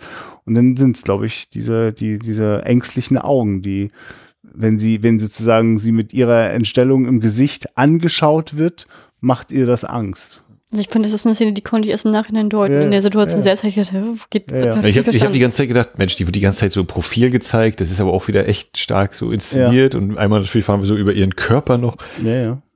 Und dann, achso, ah ja, haben wir noch diesen Kniff da gemacht. Ich merke gerade, wie äh, merkwürdig irreführend oder völlig unpassendes Cover ist. Wir haben ja ein, ein durchleuchtetes Schlüsselloch also mit den mhm. Schlüsseln, okay, das ist mal Thema, aber ich mir jetzt nicht hinsehen, dass er mal durchs Schlüsselloch gucken würde, oder? Nee, also, ja. Also durch alles, alles Mögliche wird äh, beguckt und äh, angeschaut. Also. Ja gut, aber es ist eine allgemeine Darstellung von leichteste Darstellung eines und, äh, Spanners, ne? Ja, ja, und das ist auch interessant, dass am Anfang es ist ja noch sehr so scheinbar dieses heimliche Film, was ja aber auch schon in der ersten Szene und auch in allen anderen Szenen ja einem ganz offenen Film weicht. Also, ne, es ist ja auch so, dass er mhm. in scheinbar unmöglichen Situationen die Kamera zückt. Also, wenn er zum Beispiel auf dem Set äh, beobachten äh, will, wie, wie die Leiche entdeckt wird, ne? Also, dann hat er immer seine Kamera dabei und macht das ja auch ganz offen. Also, ich muss, muss sagen, das, ist auch, das war auch erstaunlich, dass es da keinem aufgefallen ist. Weil, weil er, er, er, er, wusste, er wusste es ja vorher, dass da was passiert. Die sind halt alle konzentriert auf das, äh, was ja. da gerade gespielt wird. Ja. Jetzt spielst du, du spielst aber sehr gut hier, der Typ, der Ich fand das auch stark, als er die, als er die Hutszene selbst war, ja. wo die, bevor sie den Ernsthaft gekriegt hat, dass der andere Polizist einfach mal im Bild stehen bleiben kann und entspannt, dass er so zuguckt und also keiner was gesagt hat und alles. Ja, ja. Ich meine, eigentlich genau, ist, ist in dem Film noch viel da von dieser naiven Begeisterung für, für die Kamera, für das abgelichtet werden. Also jeder ja. fühlt sich eigentlich gleich ein bisschen wichtiger und interessanter, wenn er gefilmt oder fotografiert wird. Und doch ist schon dieser prophetische Dialogfetzen mit drinne, äh, wenn die Polizisten dort reinstürmen äh, und äh, aus dem Fenster heraus ähm, Mark filmt. Ne? Dann sagt er, oh, eine Kamera. Äh, ach, ist doch nur eine Kamera. Und dann sagt der eine, na, nur? Ja, genau. Also es ist, es, es liegt schon irgendwie so in der Luft. Äh, es könnte ja sein, dass eine Kamera nicht nur irgendwie was, was, was Gutes kann. Ne? Also auch ohne, dass sie äh, quasi an einem Stativ dran gemacht ist oder noch eine Klinge in die Leute durchbohrt, sondern einfach das Filmen an sich ist, also ist ja auch schon in, in äh, Marx Geschichte ist es ja schon eine einzige Katastrophe, dass sozusagen äh, das scheinbar so harmlose oder schöne Filmen, was noch so kurz auch harmlos aussieht. Das, das ist echt ein krasser Moment, wenn Helen das so guckt und denkt, ach, ist ja toll, da, jetzt kannst du dich als Kind sehen. Das ist eins der Top-Argumente, warum Eltern ihre Kinder filmen so, weil das doch so toll ist so. Und dann kommt eine Grenzüberschreitung nach der nächsten. Und dann ist das nicht mehr. Das ist übrigens auch, finde ich, ein ganz toll gespielter Moment, wenn äh, Helen das zweite Mal, wenn sie heimlich einen Film guckt, den sehen wir ja gar nicht. Also wir wissen schon, was sie dort sieht. Sie sieht einen äh, der Morde, ähm, aber es spielt sich komplett in ihrem Gesicht ab. Und äh, Photographing you. Watching this. Nee, das andere ist, ne, wo er sagt, photographing you, photographing me. weil er den Dings nochmal raus und dann, genau, aber dann eben diese Szene, ja, genau, wir beobachten auch wieder, wir werden mal wieder mhm. zum Mittäter gemacht. Genau, und landen in den Armen von, von Mark. Ich finde es auch so stark, als ähm, also um diese Szene am Set immer zurückzukommen, wo die alle ihre die Leiche beschauen ja. und er dann heimlich sozusagen das filmt. Und da ist ja noch so, dass, dann, äh, dass man erst denkt, na gut, jetzt machen die sich drüber Witz lustig und die, die realisieren gar nicht, dass der Killer jetzt so nah ist, jetzt könnten sie ihn eigentlich fassen. Aber dann kommt dann doch die Taschenlampenszene und dadurch, dass man ja die ganze Zeit diese Vorprägung gesehen hat, wie als Kind mit der Taschenlampe so mhm. geweckt ist, hat jeder, oh, jetzt kommt nochmal ein prägender Moment. Ja. Und dass die Taschenlampe ihn in diesem Moment nicht zu fassen kriegt, das fand ich auch witzig. Ich, so, ich habe gedacht, jetzt kommt damit noch was, dass er irgendwie einen Schock kriegt, wo er ins Starre oder yeah. irgendwie nochmal so mm. irgendein Trauma ausgelöst wird, aber ja. es ist nicht. Es, ist, er kommt einfach dem Spotlight. Also es war echt dieses, hm. Ja, genau, er, er, ist, er bleibt nicht im Scheinwerferlicht. Ja, guter Punkt. Ne? Es war auch ganz am Anfang bei dem ersten Mord, da wird es auch so mit dem Licht, ne? Dieser ja, ja. Einsatz, da wird auch so geflackert über ihr Gesicht. Wo es eigentlich nicht klar ist, was das ist, oder? Ja, ja. ja ich glaube auch bei den, bei den äh, Kinderaufnahmen habe ich auch zweimal so gedacht, hat er jetzt eigentlich mehrere Kameras gerade gehabt, weil jetzt hier nochmal der Wechsel der mhm. Einstellung so. Aber das ist, ähm, würde ich unter pst, Nebensächlichkeit, Kleinkram äh, abheften. Ja. Ja, wie gesagt, die ganzen Farbspiele, die sich ja auch bis quasi in die, in die Haarfarben mit durchziehen, ist ja auch äußerst beeindruckend. Ja, Mensch, der viel zu lange vor mir hergeschoben, diesen Film. Aber das was, ist ja häufig so. Was ich mich frage, weil wir vorhin nochmal die Vergleiche mit, mit, mit Hitchcock parallel mhm. hatten.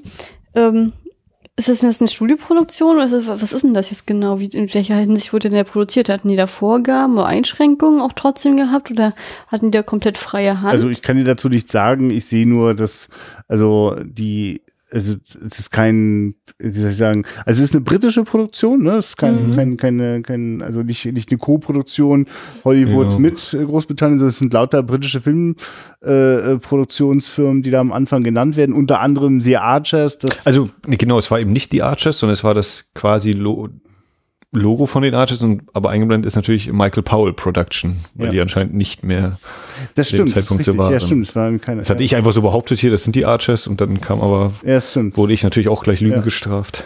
Mir ist mir schmerzlich bewusst geworden, dass ich aus dieser Ära aus dem europäischen Kino leider nicht so viel kenne und aus dem britischen jetzt gar nicht bewusst überhaupt irgendwas kenne aus dieser ja, Zeit. Doch, da geht so einiges. Also jetzt, also, also dass mir jetzt bewusst wäre, meine ich jetzt tatsächlich. Ja, vielleicht sowas wie Italian Job oder so. Also es gab da so, also gerade auch in den 60ern gab es da ein sehr blühendes Kino. Ja, das will ich, ich, hab, ich dachte, ich glaube, du hast auch einen Kinofilm auf deinem T-Shirt da drauf. Nee, Hard das Day's sind die Night. Ja, ja aber Hard Day's, Night. Hard Day's Night ist, ist ein 60er Jahre Klassiker. Das Ach so, ja gut. Den, ja. Also deswegen sage ich das nur. Ja, na gut, aber schon, den habe ich auch so angesehen. Ja, aber das, das ist mir auf jeden Fall nicht so präsent, dass ich es gesehen habe. Das ist einfach so der Punkt. Ja, was, was zu der Zeit ja auch ist, äh, die Hammer Studios sind ja auch, also Christopher Lee, Peter Cushing. Ja gut, aber davon habe ich nicht viel gesehen. Fischer, das ist ja dann eher so dein Metier. Na gut, auch da bin ich nicht so super bewandert, aber so zwei, drei Filmchen vielleicht. Aber auch, ja, also wie allgemein in Europa. Da ja, mein Gedanke, also ich, ich, wollte vorhin was noch zu etwas sagen, was Christian gesagt hat, aber du sind wir total davon abgekommen, deswegen tut es mir ja, leid, dass ich jetzt mal zum, An dass ich zum Anfang zurückdrehe. Ja, Und zwar dadurch, dass ich ja gerade auch mich äh, mit Hitchcock da befasst hatte Du hattest ja vorhin gesagt, dass sich diese Auflösung mit dem Psychiater extrem ja. gestört hat.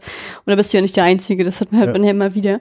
Und äh, ich hatte mir letztens auch mal so ein zweistündiges Interview mit äh, Hitchcock selbst über ja. die Psycho äh, angeschaut und hat dann Hitchcock auch selber gesagt, dass er den Film ja selber komplett mit seiner Frau finanziert hatte. Aber sozusagen der Preis dessen war natürlich, dass Universal ihn zeigt Deswegen musste er noch, mussten sie sozusagen am Ende ein bisschen mitreden, weil ja der Name drunter stand. Ah, ja, okay. Und äh, er selber fand diese Szene mit dem Psychiater auch furchtbar und wollte sie gar nicht haben. Das war die einzige Forderung vom Studio, damit er, damit der offiziell gezeigt werden kann. Und das ist im Nachhinein ja wirklich ja, äh, sehr, bezeichnend, dass sozusagen die immer wieder als die schwächste Szene rausgegriffen wird, weil die, ich finde das immer, mir ging es genau, als ich gesehen habe, ich so gedacht, oh nee, warum denn jetzt diese Laie? Aber lustigerweise hat dieses, diese, genau dieser, äh, die, also genau dieser Punkt wurde ja vom modernen Kino immer wieder aufgegriffen, dass man immer alles dem mhm. Zuschauer erklären muss, wo ich mir denke, warum? Also warum? Und ich habe mich jetzt teilweise natürlich auch gefragt, wenn es von der gleichen Zeit her ist, welcher Film ist jetzt gruseliger? Also ja. welcher würde mir jetzt mehr Angst einjagen, ja. weil wir schon direkt einen Vergleich selbst nehmen. Und ähm, ich finde natürlich, mit Schwarz-Weiß und Farbe ist es natürlich mal so zwei Paar Schuhe, das ja. zu spielen. Aber ich fand zum Beispiel Peeping Tom fand ich unglaublich interessant. Das war dieses, ich möchte mehr wissen, ich möchte mehr wissen. Ja. ja. ja. Zeig mir mehr. Er, er kratzt mich, er kratzt, genau, es kratzt mich rein. Und bei Psycho habe ich genau das Gegenteil gehabt. Da habe ich gedacht, oh, nee, ich will es nicht wissen, ja. ich will es nicht wissen, ja, dass die Tür zukommt. Ja, nee, nee, nee, nee, kein Schreckmoment, ne? Und dann kommt sie um die Ecke gerannt. Oder, Also das, das war mir, wo ich denke, genau, das sind genau zwei gegenteilige Reaktionen von mir. Ich, also in jedem steckt ein Spanner anscheinend. Ja, ja, ja vor allem, also man könnte ja sagen, dass Peeping Tom irgendwann wird Mark ganz schön berechenbar. Wir ahnen immer mehr, wie der so funktioniert, was einem natürlich auch ein unwohles Gefühl macht, wenn man ahnt, das geht alles überhaupt nicht gut aus. Ähm, und bei Psycho ist natürlich die Spannung ja auch da drin, wirklich diese, diese Ahnungslosigkeit, wenn nach 40 Minuten Vivian Lee dort in der Dusche liegt, haut gar nichts mehr hin, dann weiß man überhaupt nicht mehr, was jetzt, wie, wie soll denn das jetzt weitergehen? Und ähm, das, also das ist, also ja, also ich glaube, das macht das wirklich aus, dass ähm, äh, umso, wen, um, umso weniger man weiß, umso besser so.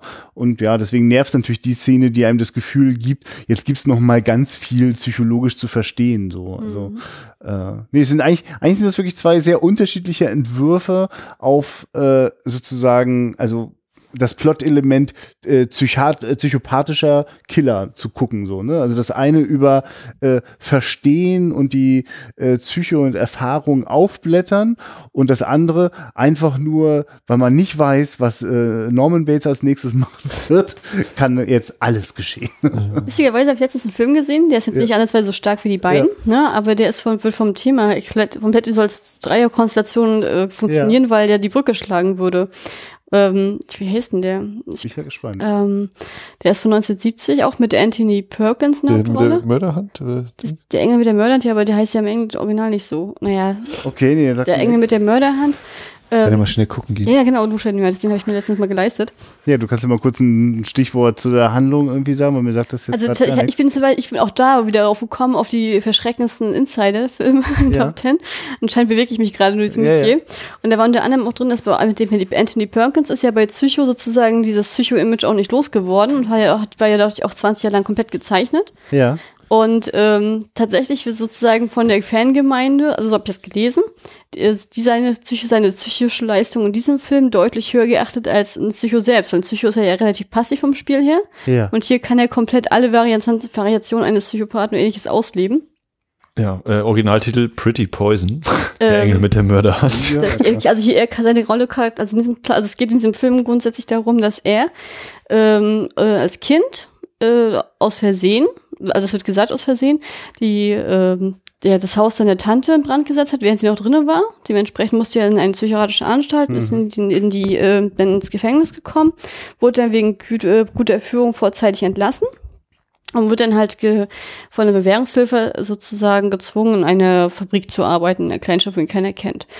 Er selber ist aber psychisch nicht ganz gesund aufgestellt. Also mhm. er selber lebt in einer Fantasiewelt, die er sich selber einredet und entdeckt ein junges Mädchen, also halt eine 17-Jährige, äh, die sehr, also findet halt Ge Gefallen an ihr und er stellt sich halt davor, als wäre halt ein Geheimagent, er möchte sie anwerben und so geht halt dieses Spiel mhm. los und sie nimmt sie auf Missionen mit und was weiß ich was. Und was er halt aber nicht weiß, ist, dass sie halt auch psychisch gestört okay, ist. Und das ist, äh, ist sehr spannend inszeniert, teilweise auch von der Kamera. Also ich weiß nicht, ob, also wie gesagt, er ist auf dem Niveau jetzt nicht so hoch wie die anderen beiden, ja. aber es ist auf jeden Fall mal einer, wo ich dachte, naja, noch nie von ihm gehört, ach, guck dir mal an. Und ich war sehr positiv überrascht. Ich fühlte mich da sehr gut unterhalten. Und ähm, der erklärt zum Beispiel damit gar nichts am Ende. Der lässt ja. auch alles komplett offen. Das hat mir sehr gut gefallen.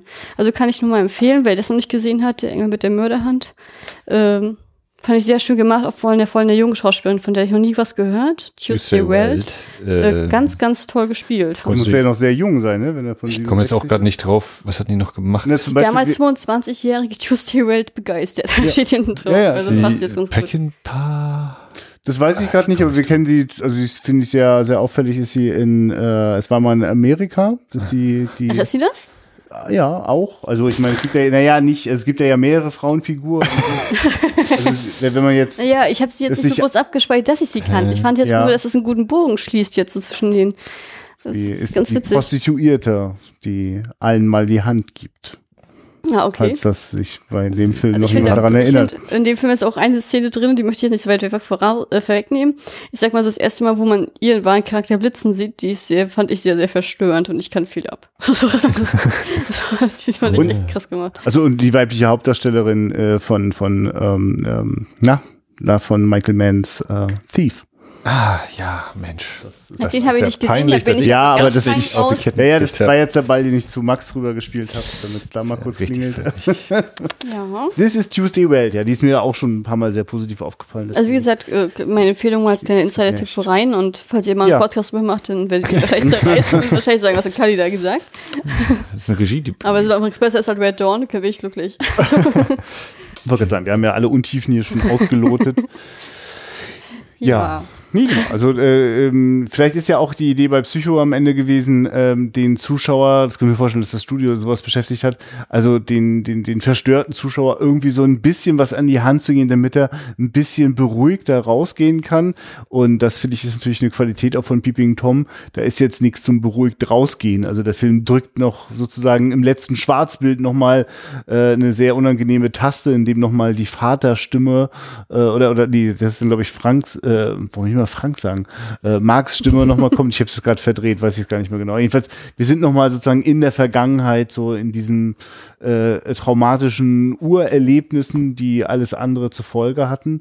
Ähm, ja, also ist auf jeden Fall kein Film, der Hoffnung macht, dass Menschen, denen schreckliche Dinge in ihrer Kindheit widerfahren sind, äh, dass das nochmal gut ausgehen kann. Na gut, aber andererseits ist er ja jetzt aus dem Verkehr gezogen. Ne? Ihn gibt's jetzt nicht mehr. Der Kreis ist geschlossen. Ja, falsch. Und seine ganzen, und diese ganzen Aufzeichnungen können als für die psychiatrische das, Forschung verwendet werden. Das ist natürlich Was machen wir mit den ganzen traumatisierten äh, Menschen um ihn herum, die das, ja, das alles ist noch, Das ist ja noch der, der große Kniff eigentlich, ne? Diesen Film, den er jetzt quasi gedreht hat bis dahin, der würde mich jetzt natürlich auch interessieren. Ich kann mir vorstellen. Die Frage ist ja jetzt, dieser Helen, die hat auch für mich ein bisschen zu viel Verständnis am Ende gezeigt, auch wenn er auch diese Angst, die sie weggenommen hat, sie hat ja trotzdem noch mit ihm geschmust, sich an ihn rangedrückt, naja, ihm Stärke also gegeben. für mich wollte sie, sie hat ja auch einfach quasi die Tür retten. rennen können, tatsächlich. Sie wollte ihn quasi retten und hat irgendwie geglaubt, ja, also dann ist ja die Frage. Ja, das alte Frauenproblem, ne? Ja, ja du, ich würde wirklich jetzt, ich, ne, wir sind doch der Podcast für die steilen Thesen. Also ich gehe äh, bis zum Ende, merke ich, beginne ich komplett äh, im Verstehen von äh, Mark. Also wirklich komplett. Also ich bin voller Empathie. Also ich wäre auch Wein neben dem zusammengebrochen und gesagt, was für eine tragische Scheiße. Es hätte nicht passieren dürfen. Ist halt echt schwierig, wenn ein Mensch die Grenzen überschreitet und dabei Menschen umbringt. So, das bringt mich dann auch in Schwierigkeiten, für diesen Menschen äh, äh, Sympathie zu haben. Aber ich habe die. Also ich finde, das ist für mich das, äh, das Besondere an diesem Film, dass ähm, es ist für mich kein Monster, ganz und gar nicht, sondern es ist eine ganz, ganz tragische Figur, in der sozusagen, also die, die nicht rausgekommen ist aus etwas, was äh, ihr angetan worden ist. Es ist ja so nicht so, dass das, also Mark hat ja nichts von den Dingen irgendwie als Erwachsener mal selber entschieden, sondern das sind ja alles Dinge, die ihm dann widerfahren sind, als er sich nicht dagegen wehren konnte. Ich, also, ne, weil wir gerade noch Tuesday Wild und Michael Mann hatten, ja, komme ich ja. jetzt natürlich auch wieder zu meinem Lieblingsfilm Manhunter. Dort haben wir nämlich auch dieses Thema, dass äh, da sagt dann auch der Ermittler einmal, als kleiner Junge habe ich, oder mit dem Täter, der jetzt, äh, der damals als kleiner Junge fertig gemacht worden ist, habe ich ein Riesenmitleid. Aber als Erwachsener muss den jemand quasi aus dem Verkehr ziehen. Und je länger ich darüber nachdenke, fallen mir auch noch mehr Parallelen zu äh, Mark hier ein, denn auch da äh, bei Manhunter ist der Täter in einem Fotolabor tätig und entwickelt Filme. An dieser Stelle wollte ich mal kurz einfügen, äh, das habe ich am Anfang gedacht, äh, da bin ich wieder raus aus der Nummer, aber ich habe echt nach zehn Minuten gedacht, boah, also hier äh, der 90er hier Jahre Streifen war ein Auer Foto, hier ja. mit Robin Williams hat sich ja komplett oh, hier ja. bedient oder oh, was, ja. hat hier den alles ausgeräubert und ist weitergegangen in die moderne Zeit.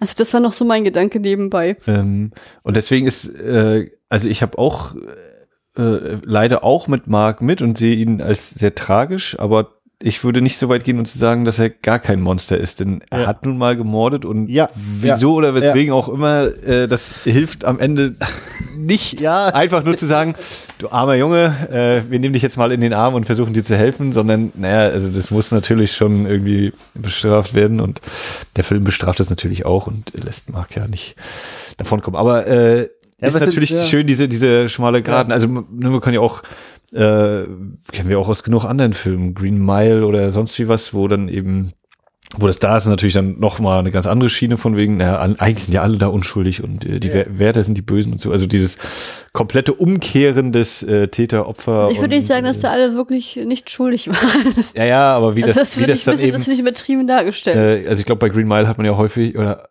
mit den meisten Insassen äh, leidet man mehr mit als äh, mit einigen der Wärter. So ganz grob und äh, verknappt. Auf jeden Fall, ähm, ist natürlich eine sehr interessante Komponente hier auch wieder, ne? oder was ja öfter mal dann gemacht wird, so dieses, äh, ja, 100 Leute sind tot, ja, das ist schon ein tragischer Typ gewesen, so ungefähr.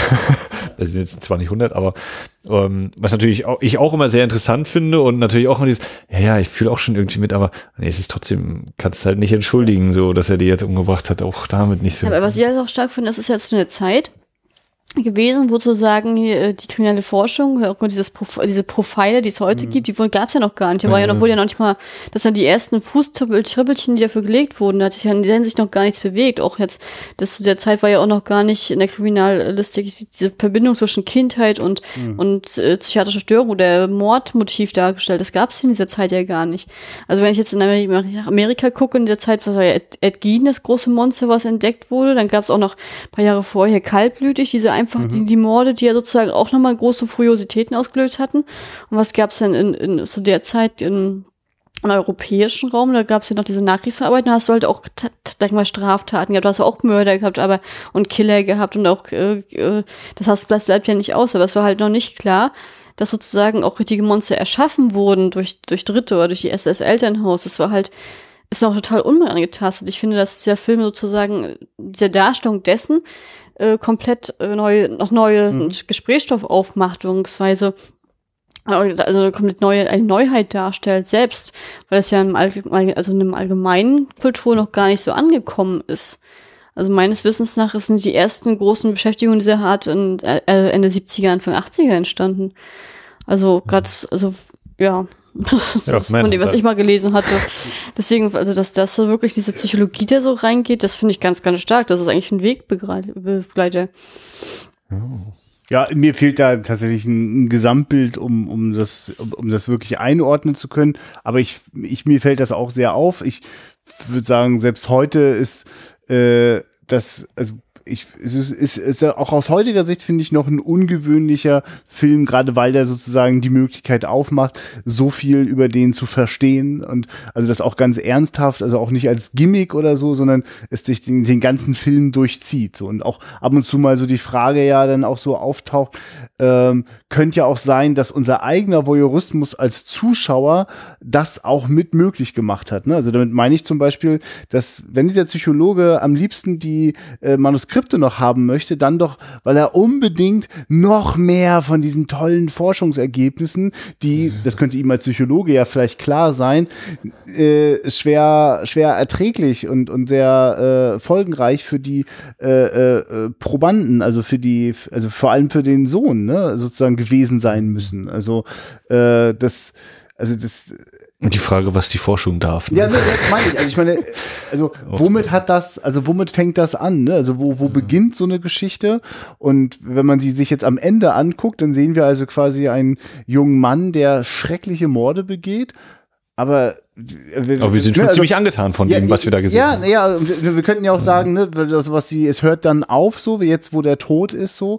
Nur das, was das möglich gemacht hat, das läuft ja noch weiter. Also da auf, auf, man müsste jetzt ja nur gucken, welche Nachrichten produziert jetzt diese Geschichte und welcher Voyeurismus wird da wieder bedient und also ich will das nur noch mal so reinwerfen. Ich finde das ganz angenehm, dass der Film das quasi, der schneidet das an. Also man kann sich dem widmen, aber es wird einem jetzt auch nicht aufs Auge gedrückt. Das ist jetzt keine äh, Medienkritik oder, oder Forschungskritik, aber es schwingt natürlich mit. Also gerade weil das jetzt nicht weiter thematisiert wird, äh, ähm, oder doch, es wird eigentlich total thematisiert, dass der Vater, das, das, das war seine Lebensaufgabe. Ne? Das sind die ganzen Bände, die stehen da alle drin, ja. Ich finde es sowieso stark, dieses, ja. deswegen klassischen Voyeurismus hat ja, ja, jeder mal. Ja, klar. Aber dann ist halt die Frage, wo ist denn die Grenze, ne? Wenn ja. da ein, ein knutschendes Pärchen auf der Bank sitzt und du sich guckst über den Zaun, bis lange, bis wo, bis lang, wie lange kannst du gucken, dass es normal ist? Und ab wann über, über, geht, überschreitest du diese Grenze? Vor allem als Kind. Als Kind ist man ja neu, da entdeckt man ja noch und ist neugierig. Auch da eine Ist es dann da wirklich verwerflich, da zu gucken? Ja. Doppelte und dreifache wie Beobachtung. Zu, wie sie dann noch zu ihm sagt, na, ich hoffe, du hast da eine gewischt gekriegt, ne? Das ist ein du böser Junge und das Interessant, das, das, ja. ja, hat er ständig, ne? Das ist die Kamera ist ja neben ihm. Ja, und keiner kommt ne? auf die Idee zu fragen, warum hat der Vater nicht eine gewischt gekriegt? Weil der ist doch der, der die Situation ja. produziert hat. Ja, und der ist derjenige, der sozusagen das ausnutzt, also unter der Rechtfertigung, ich mache es ja für die Wissenschaft, alle Grenzen überschreitet. Ne? Also würde, würde jetzt einfach einer irgendwie so sein Kind immer filmen oder würden wir alle irgendwie sagen, nee, das geht ja nicht. Und dann sagt ja der Wissenschaftler, nee, nee, ist hier fürs große Forschungsprojekt und so. Also mit dem Ergebnis, das wir sehen, können wir da auch sagen, das geht ja wohl nicht. Aber es gibt ja nicht selten so Dinge, die aus scheinbar guten Gründen so gemacht. Also das hat ja auch ein guter Grund. Es ist auch sinnvoll, dass ein Biologe oder was ist er hm. quasi erforscht, wie das so mit der Angst und dem, dem, dem, dem Organismus und so ist. Ne? Macht total Sinn, das zu erforschen. Nur darf der das mit seinem eigenen Sohn über jede Grenze hinweg? ja, der, der Vater, das Problem Vater war ja, dass er auch die Situation selbst erschaffen hat, indem er nachts seinen Gag rein wollte und solche Sachen. Ne? Ja. Oder mit Lichter weg. Ja. Also er hat ja nicht hier natürlich beobachtet, die natürliche Angst. Er hat ja tatsächlich Angst versucht zu bereiten. Ja. Das ist ja. noch zwei Paar Schuhe wieder. Ja. Ich fand übrigens, dass du gesagt hast, auch interessant. Weil es ist ja nicht, es funktioniert ja auf mehreren Ebenen bei dem Film. Ich finde zum Beispiel, dass auch diese, als die Mutti versucht, ihn auszufragen, auch ja. mal gleich noch diese Anspielung, ja, ich bin jetzt nicht neugierig, aber ich interessiere mich schon für Gossip, ja. ne? Er sagt mir, ich möchte alles aus erster Hand ja. wissen. Das ist einmal das, und da fand ich auch noch stark, wie ähm, er jetzt erstmal ohne Kamera unterwegs ist und dann das Pärchen, der sich knutscht in der Öffentlichkeit und ganz auch lassiv aber gleichzeitig auch gestört sind, wenn jemand hinguckt, obwohl ja. sie es ja in der Öffentlichkeit tun ja. und dann sozusagen selber Reiß ausnehmen, obwohl sie sich ja selber komplett entblößen in diesem Moment. Das, das fand ich auch stark Öffentlichkeiten sind ja in der dunklen Ecke schon ne, und nicht auf der Hauptstraße. Ja. Na aber, gut, aber das andere Pärchen ja, zum Beispiel, das war jetzt zum Beispiel ein echten Tageslicht, das stört sich ja auch nicht. Denn ja. Das zeigt ja auch, wie oft viel man eigentlich selber offenbart. Wir sind ja sehr in sich versunken. Aber dieses Thema Voyeurismus, ich meine, für mich die, die Szene, die ich auch noch am ehesten quasi auf das Heute übertragen kann, ganz direkt, ist wirklich, wenn er den äh, nächsten Morgen filmt, nach seinem ersten Mord. Äh, ja, wer, wer sind Sie, welche Zeitschrift? Ja, Observer. mhm. ähm, nichts anderes ist, wenn heute die Leute mit ihren Handy, wenn wir mit den Handys da, da stehen. Da habe ich, hab ich ne? tatsächlich gedacht, als er als einziger da auch steht, ja, man ist ja von der heutigen Zeit schockiert. Dann habe ich gesagt, er ist der Einzige. Wo sind die, Rest, wo, wo ja, ja, sind die restlichen Leute? Viel, heutzutage, viel ja, heutzutage, da wird ja jeder, ja. da würden ja nicht nur tausend Reporter da stehen, da wird ja gleichzeitig auch noch wirklich die Privatpersonen alle filmen. Da kommen ja nicht mal die Polizisten durch über die Krankenwagen. Das ist ja das, was wir in der heutigen Zeit so doll haben, tatsächlich. Ich, ne, das ist ja richtig pervertiert, mal, dieser Voyeurismus. Ja. Und das ist nochmal ein interessanter Bogen, weil wir sind ja gar nicht so weit weg davon, dass wir mit unseren Smartphones schon die ganze Zeit unser eigenes Leben dokumentieren und auch alles sozusagen, was uns drumherum so äh, unsere voyeuristische Neugier ergreift und sind auch nicht so weit weg davon, dass natürlich schon der ein oder andere auch seinen eigenen Tod mitgefilmt hat. So, also äh, diese dieses Peeping Tom, also und das wir sind ja vielleicht oder mindestens die jetzige Generation, die nach uns folgt, ist eine Generation, die auf jeden Fall omnipräsent auch in ihrer Kindheit schon beobachtet worden ist, die, deren Teil ihrer Kindheit vielleicht auch schon auf Facebook als Livestream stattgefunden hat. Ja, also interessanter Gedanke, Kali, dass also die unsere Gegenwart Art äh, sehr viel mehr dieser Peeping Toms. Also das ist fast schon ja, das ist ja wie Teil diese, der Gesellschaft produziert. Diese hier ja, die lustigsten so Unfälle äh, hier mit den Dashcams an den Autos, ne, was du eben, also ne, wie naja, halt hier die ganzen Bilder hier, du kannst ja auch mal auf YouTube gucken, ne, die ganzen YouTuber, die sozusagen bei ihren ja. Selfies gerade vom Dach geflogen sind oder hier die ganzen Leute, die äh, einmal unter dem Auto unter dem Zug liegen wollen, wenn es losliegt oder so und dann dabei gestorben sind. Wie sie sozusagen, auch diese Darstellung, man, die Leute gehen ja auch danach, dass sie beobachtet werden. Die, man bietet sich heutzutage ja förmlich an. Ja. Und das ist halt die Frage, wo ist denn die gefährliche Grenze überschritten auch für einen selber? Das muss ja auch nur der Falsche sehen im falschen Moment. Du lässt ja komplett alles offen. Du kannst das ist ja bei Facebook nicht anders. Wenn du da was postest, dann wissen ja alle, bist du zu Hause, bist du, also, ne, wenn man jetzt mal das ausnutzen wollen würde, könnte man auch ganz, ganz schiefe Gedanken haben. Und dass die Leute, das sind, obwohl es ja auch bekannt ist, die Angst, dass die Leute da sozusagen das total ignorieren. Ja und sich ja trotzdem weiter das sogar anbieten, teilweise nach dem Motto, folge mir am meisten oder was weiß ich was. Das ist schon, finde ich schon sehr, da frage ich mich, wie soll es noch krasser werden? Ja, also, ja. Und wenn man bedenkt, wie die 60er jetzt in diesem Film, das so sagen, ist, dass er mal so filmt, alle schon schockiert sind, nur weil er filmt. Mit diesem Sprung, den wir gemacht haben, wie ist denn das erste Mal in weiteren 50 Jahren? Ja. Da möchte ich gar nicht dran denken. Also, weiß ich nicht. Das, das ist für mich der moderne Alltagshorror. Ja, wir leben in einer Black Mirror-Folge. Äh, ich merke immer richtig, wie ich mir gar keine Lust habe, diese Serie zu gucken, weil ich so denke, ich, ist, ist mir alles immer viel zu dicht dran. Das ist alles schon, äh, ich weiß immer nicht, ob es gerade Doku oder ob es noch eine Science-Fiction-Idee ist. Ähm, ja, wir gucken die ja eh nicht, weil wir den Sender nicht haben. Achso. Wobei, nee, ist ja, der Anfang war ja noch eine ganz normale, was BBC oder Channel 4, ne? Channel 4 Serie, glaube ich. Und dann ist sie ja abgewandert zu diesem anderen. Ja, zwei Staffeln, das war ein Special, danach ist er weggegangen. Naja, ähm, aber ja, auf jeden Fall, ne? Wie, wie alte Filme heute noch äh, gut äh, anwendbar ja. auf die Entwicklung und sonstige Sachen.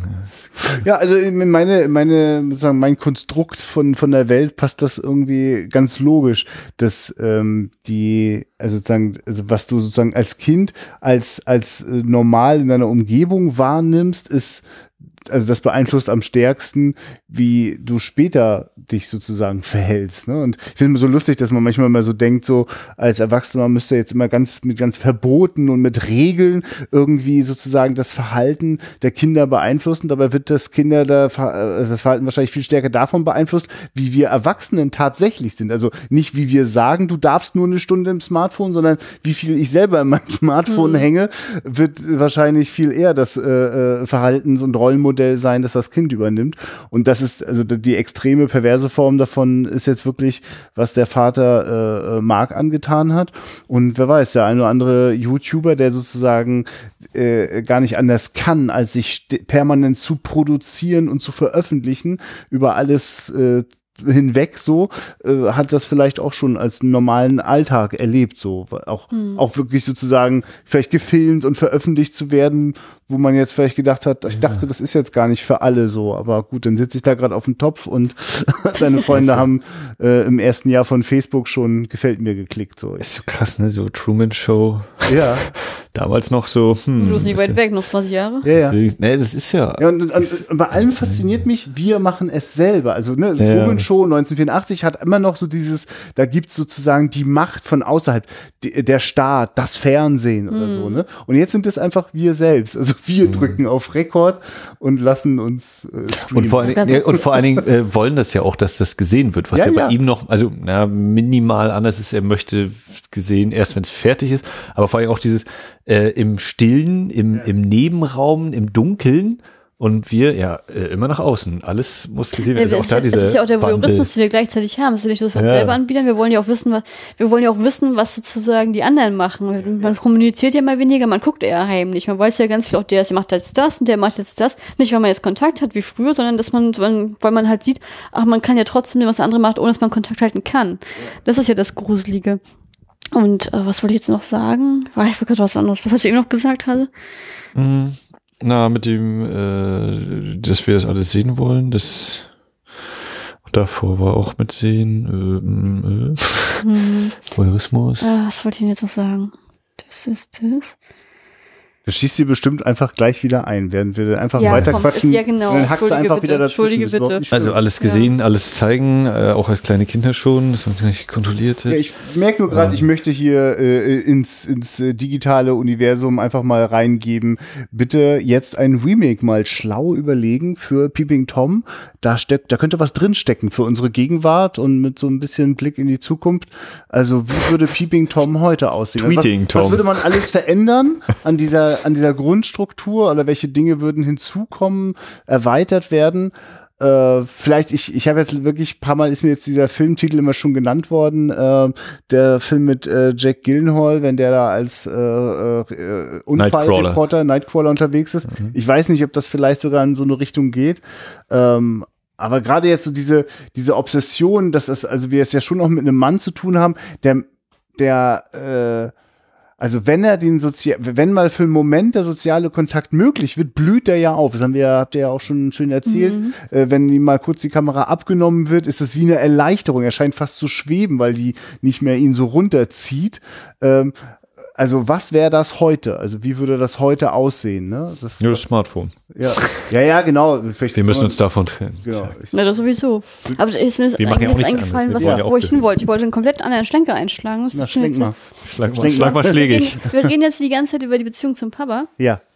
Ja, was sagen wir denn zu der Mama? Ja, also, ne, hat die, Mama die Abwesenheit ist unheimlich, ja, ja. ja hat, hat, ja. hat der Papa das irgendwie vorangetrieben, dass die Mama ja. weg ist? Gruselig, ja. Ähm, hat er eine Affäre Schw schwebt irgendwie Wann hat er die Affäre gehabt? Mit, er hat die ganze Zeit seinen Sohn hier äh, penetriert. Also das, das ist übrigens auch sehr interessant, weil von der Mutter, der, der äh, biologischen, sehen wir, glaube ich, nur die beiden Arme, wie sie im Bett liegt halt, weil er sagte, ja, äh, ne, die ist gerade gestorben und er verabschiedet sich sozusagen von der Mutter.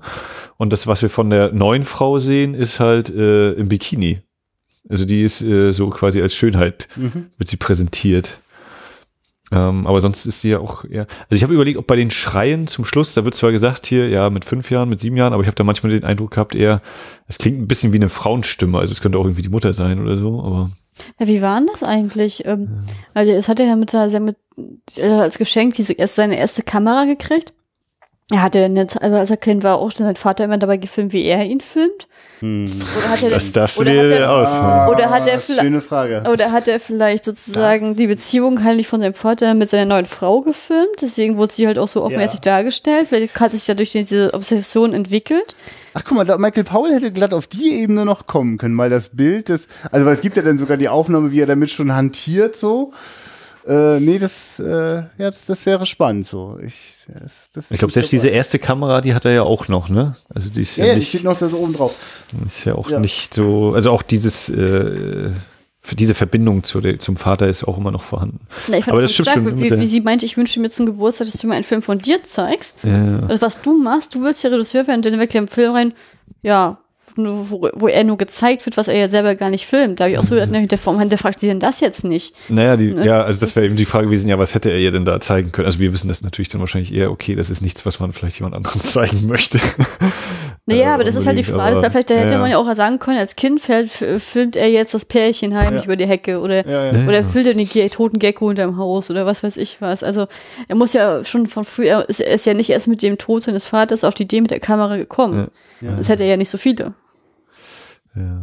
Ist übrigens krass, wie bei mir, in meinem Kopf ploppen gerade immer mehr Beispiele auf, wie in der Gegenwart das schon so völlig normal ist, äh, wie oft Kameras äh, die Kinder äh, in Familien immer schon beobachten. Also ich weiß, habe das auch schon mal erlebt hab bei Bekannten, wenn dann äh, das Babyphone mit Videoübertragung dann auf dem Tisch steht und alle gucken so, ah guck mal, jetzt hat er sich wieder ein bisschen gedreht und so. Und es ist also es gibt so, bei mir gab es immer auch so die Frage, wie lange wird wohl dieses Babyphone mit Kamera eingesetzt? Mit drei, mit vier, mit fünf Jahren vielleicht immer noch so? Also ab ja. wann beginnt das sozusagen für das Kind auch wahrnehmbar zu sein? Ich werde hier beobachtet so und äh, es gibt ja ja noch viel aufwendigere Systeme, also wo Leute über ihr Smartphone noch so zwei, drei verschiedene Kameraperspektiven zwischendurch immer mal gucken und äh, also dieses, das ja jedes, also das meistens ja immer nur unter diesem Aspekt, na, falls was passiert so, aber all das andere, was da dann zwischendrin passiert, passiert ja auch so, ne? Und äh, was ist schon passiert oh, dadurch, dass also, es hat ja einen Grund, dass es uns schüttelt, wenn wir mitkriegen, überall waren äh, Wanzen, überall waren Mikrofone, die ganze Zeit in diesem Haus wurde die ganze Zeit aufgenommen. Also, was uns dabei sozusagen Gänsehaut kriegen lässt, so, ist ja auch das, was so in der Realität immer normaler wird. Also ich, ich bin froh, ich gucke mich in eurem Wohnzimmer um und ich sehe hier noch keinen Amazon Echo rumstehen nee. oder so ein Scheiß. Das wird doch nicht passieren. Ja, ja, aber es passiert ganz das, intensiv. Ja, ja. Also vielleicht seid ihr gerade noch so die Generation, die sagt, ach, vielleicht lieber nicht so, mhm. aber die davor ist dafür, ist da viel zu aufgeregt und begeistert davon. Ne? Ich meine, ne, wir waren jetzt Anfang des Jahres in London und waren wir natürlich auch für dieses, überall hast du sowohl den Aufkleber als auch tatsächlich die Kamera CCTV in Operation und du wirst ja. halt komplett gefilmt. Und ich denke auch so diese, ja, einerseits ist es komisch, andererseits habe ich schon so den Eindruck, ja, wenn jetzt irgendwie was, dass das schon Leute abschreckt, was zu tun, die, die es tun wollen, die tun es so oder so. Ja. Ist schon so, also ich kann diese, den Konflikt habe ich natürlich auch dieses Jahr. Ist es jetzt, du, wenn du jetzt irgendwo diese Kamera installierst, auch hier jetzt in Rostock oder sonst wo halt auf dem ja. öffentlichen Platz, dann brauchst du wieder jemand, der sich den ganzen Scheiß wirklich anguckt oder alles muss aufgezeichnet werden. Ne? So, was ist das für ein Mensch, der sich das anguckt? Wie lange ist das der Mensch, der vielleicht eigentlich mit guten Absichten anfängt und dann auch auf äh, durch das ganze Angucken auf andere Ideen kommt oder ja, ich so? Ich glaube, letztendlich guckt das sich doch keiner an, außer da passiert wirklich was zur Aufklärung.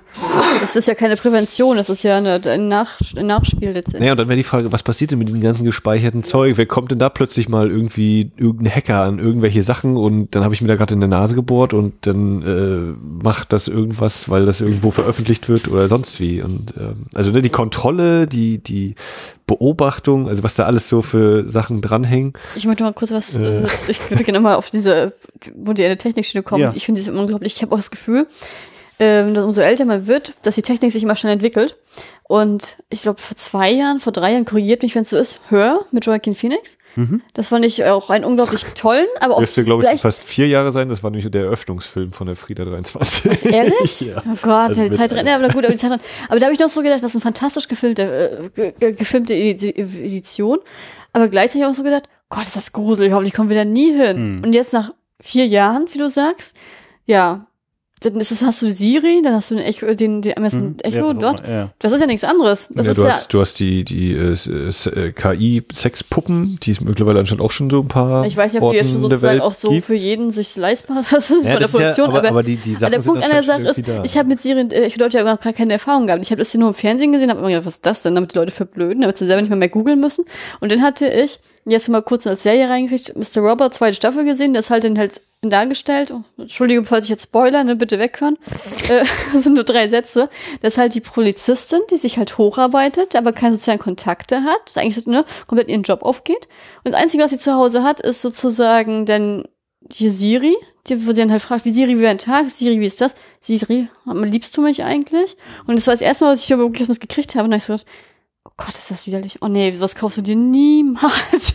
Das ist so furchtbar. Naja. Das ist so dieses, also diese Vereinsamung, das ist halt allgemein diese Technisierung, dadurch, dass wir alle mit Facebook haben, das Gefühl haben, permanent mit allen gleichzeitig in Aktion zu sein. Da sind wir ja gar nicht in Aktion. Dieses Telefonieren wie früher oder mal zum Kaffeekränzchen treffen, das ist ja gar nicht mehr so aktiv, wie, wie ich das von meinen Eltern noch damals kenne, dass man das mhm. hat. Und ich finde, umso mehr Technik man hat, umso mehr das Gefühl hat, man ist mit anderen Leuten in Verbindung, umso weniger ist es man tatsächlich.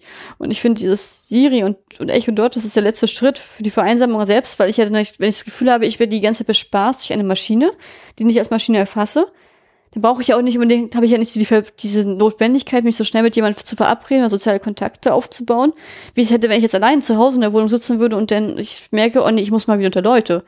Und ich finde, das ist eine ganz, ganz gruselige Entwicklung. Das lässt mich schütteln. Ich finde, ich finde das echt gruselig. Das Aber, übertreibe ich jetzt nicht. Um dann noch kurz zu kommen, also auch wir haben ja quasi Siri äh, mit den Laptops und auch wenn wir die quasi deaktiviert haben äh, oder, oder, oder zumindest die Kamera abgeklebt haben, die Mikrofone da sind ja trotzdem offen bei diesem Laptop.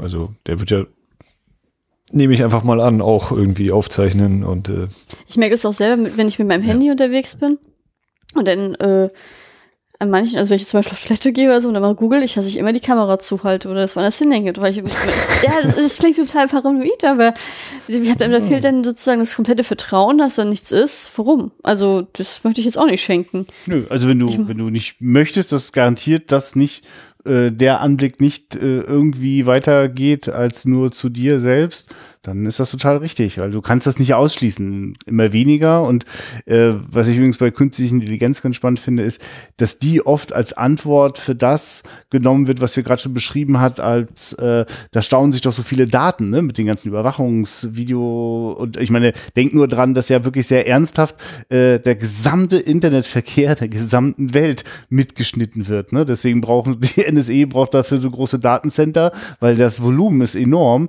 und das kann können Menschen nicht mehr durchsichten. Das überlässt man künstlichen Intelligenzen. Das ist etwas, was schon längst passiert, also woran wir uns immer mehr auch schon sozusagen bei Suchergebnissen gewöhnen. Das, das haben wir ja auch nicht mehr, wenn ich eine Google-Suche mache, dann hat ja auch nicht mehr ein Mensch sozusagen sich überlegt, was man auf diesen Suchbegriff alles für Seiten zuordnen kann, sondern das sind immer mehr automatisierte Prozesse. Und äh, äh das ist das, was mich zum Beispiel auch äh, äh sehr unwohl werden lässt. Der Gedanke, also ich lasse mich einerseits schon sehr intensiv all Zeit und all, allen Orts überwachen. Und dann lasse ich auch noch ein automatisches System entscheiden, ob ich jetzt gerade eine Gefahr bin oder nicht oder ob ich jetzt beobachtenswert bin oder nicht, weil das, so wird dann ausgesucht und das wird dann wiederum Menschen gezeigt, die dann was damit anfangen sollen. Aber ihr wisst, wie das ist, wenn mir ein Computer sagt, oh Achtung, könnte gefährlich sein, auf das, was er mir dann zeigt, gucke ich natürlich argwöhnisch. Also das verändert ja meinen Blick.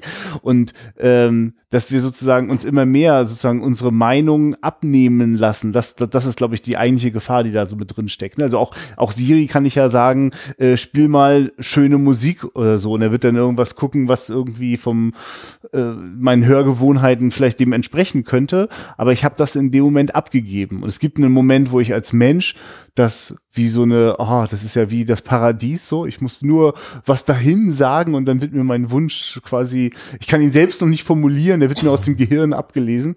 Aber in Wirklichkeit. Ja, der Schritt äh, fehlt ja eben noch, dass der nächste dann kommt. So dieses Obwohl bei YouTube ich glaube, überspringen wir. Ich glaube, wir lassen jetzt eher unsere Gehirnkapazität wirklich zurückgehen, so auf längere ja. Sicht. Also das erleben wir dann nicht mehr direkt, aber äh, und es passt sich einfach den Möglichkeiten von Software an. Das könnte schon sein.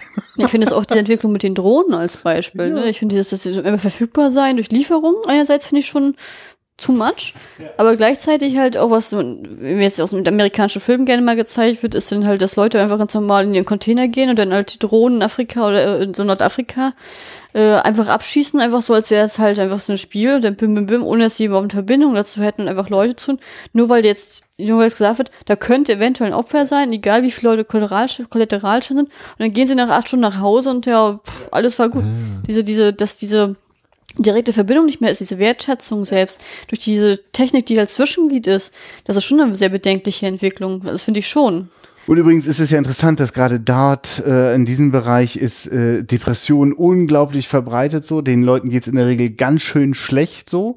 Und dann ist ja der nächste Stufe der, der Eskalation äh, aus meiner Sicht, äh, wie wird, wird, wird diese, wie werden diese Menschen wieder beruhigt so, ne? Vielleicht auch mit welchen medizinischen Hilfsmitteln. Äh, also ich habe wirklich das Gefühl, äh, so, also meine Dystopie äh, äh, ist sozusagen für die nächsten 100 Jahre, dass wir zu so einer äh, dass wir uns selbst sedieren sozusagen, runterfahren mit unseren Sorgen so mhm. mit der richtigen Tablette und äh, äh, die sozusagen die Unterhaltung machen dann die automatisierten Systeme so und dann sind wir glaube ich irgendwann diese diese dicken lustigen Schwabbel aus aus Wally, wisst ihr ja, noch? Ja. die da immer mit den Drinks irgendwie durch die Gegend gekarrt werden.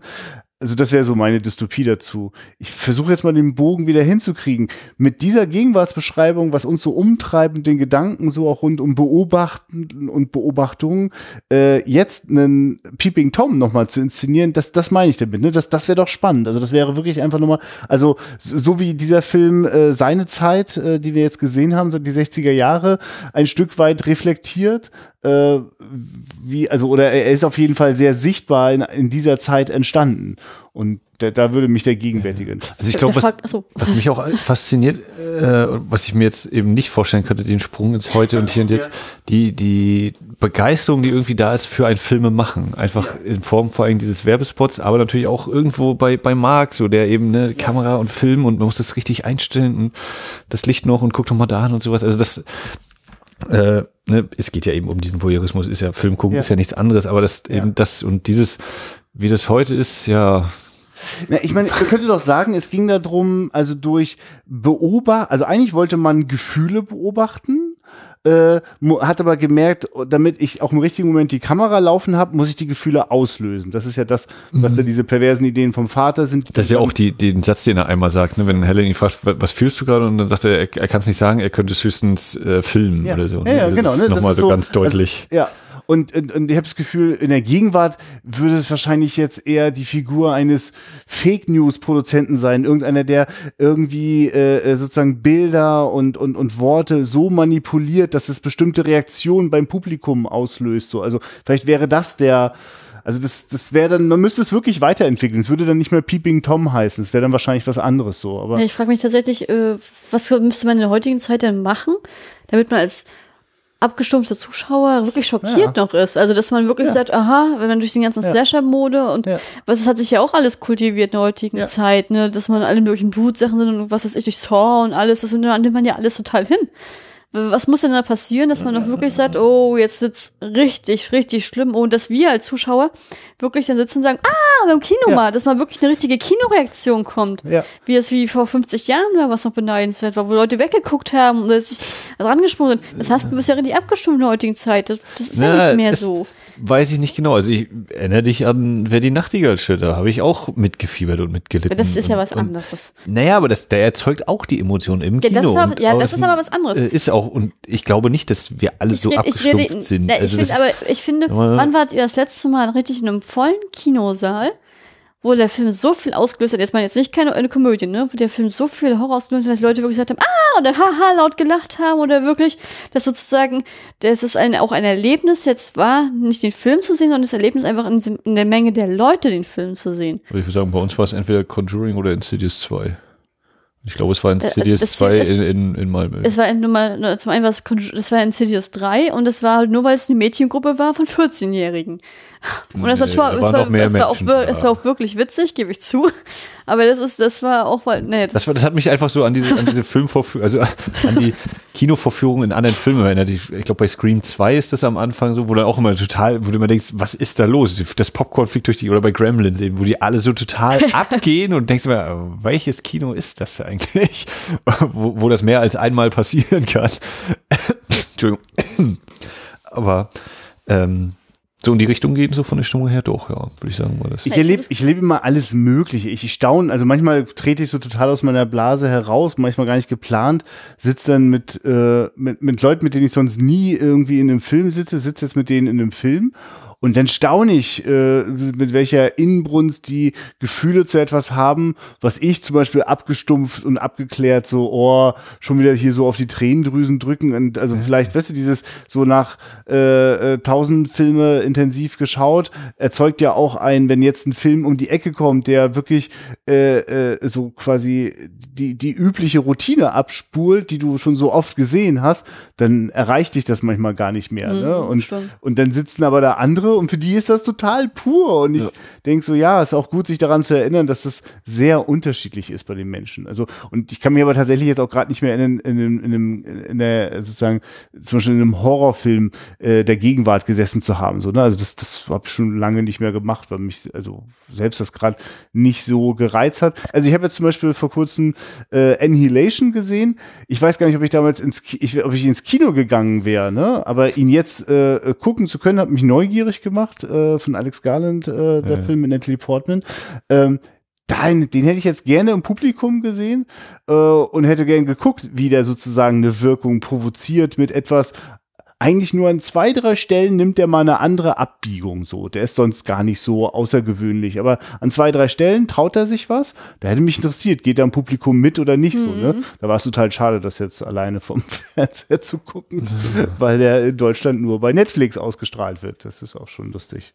Na, ich hätte das, ich glaube, wenn ich so zurückdenke, meine eigene Frage mal zu beantworten, ähm, vor, vor einigen Jahren gefühlt ist es noch nicht so lange her, wie es wahrscheinlich wirklich ist, irgendein Paranormal Activity Film.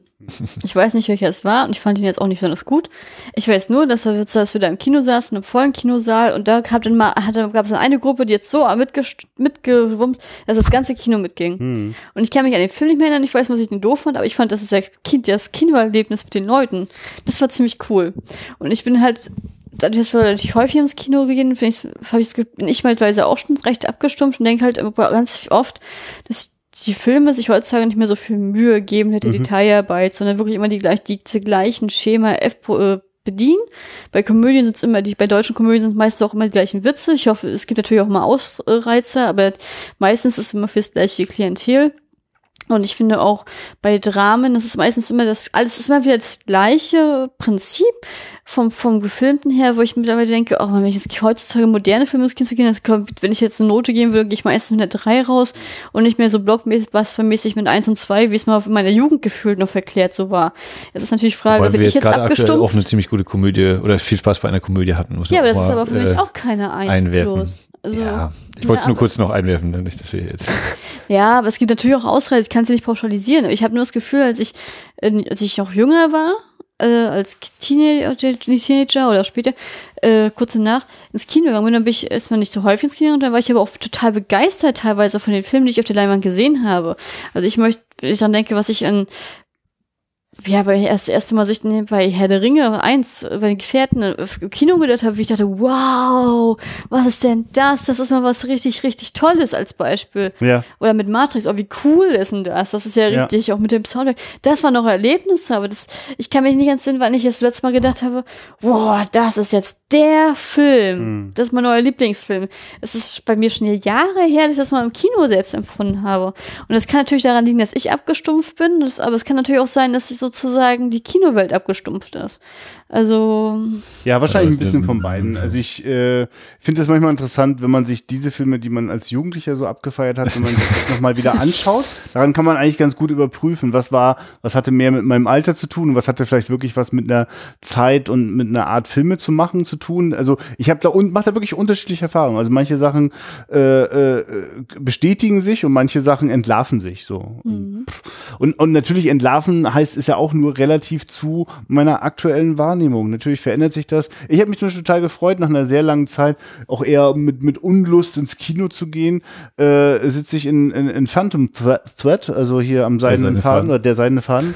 Das ist ein deutscher Titel, ey. Ähm, äh, und war hin und weg so, ne? Also habe damit gar nicht unbedingt gerechnet und war mehr als äh, zufrieden und sagen, ja, genau, so, so, das ist Kino, das erreicht mich, das, und dann sitzt nie mehr jemand und sagt, was war das für ein langweiliger Scheiß, so, ne? Also, daran ändert sich ja auch nichts. Das ist die mhm. persönliche Wahrnehmung oft äh, schon einen Platz weiter aufhört und äh, krasses Zerrbild wiederfindet. Ich, ja, ich weiß auch nicht. Ich suche es aber tatsächlich immer weniger im, im Blockbuster-Kino. So, ich meide das manchmal auch. Ich möchte gar nicht Shape of Water sehen, um dann rauszufinden, dass der mich auch nur wieder enttäuschen wird. So, ich lasse das dann einfach weg und freue mich dann, wenn mir manche Filme dann zehn Jahre später begegnen und mich dann nochmal eines Besseren belehren oder oder oder. Hm.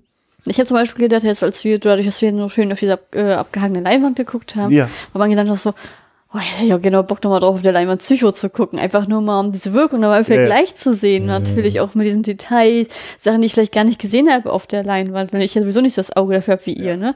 Aber das vom Erlebnis her, das ist bestimmt auch noch was, wo du dieser Grusel vielleicht noch sich, äh, ja. stärker zu spüren ist selbst. Max, ich verschaffe dir mal ein bisschen Zeit und sage jetzt zu Kali, es muss immer ein 4K-Beamer sein, drunter geht's nicht. Also leider noch fünf Jahre warten, bis ihr euch das leisten könnt.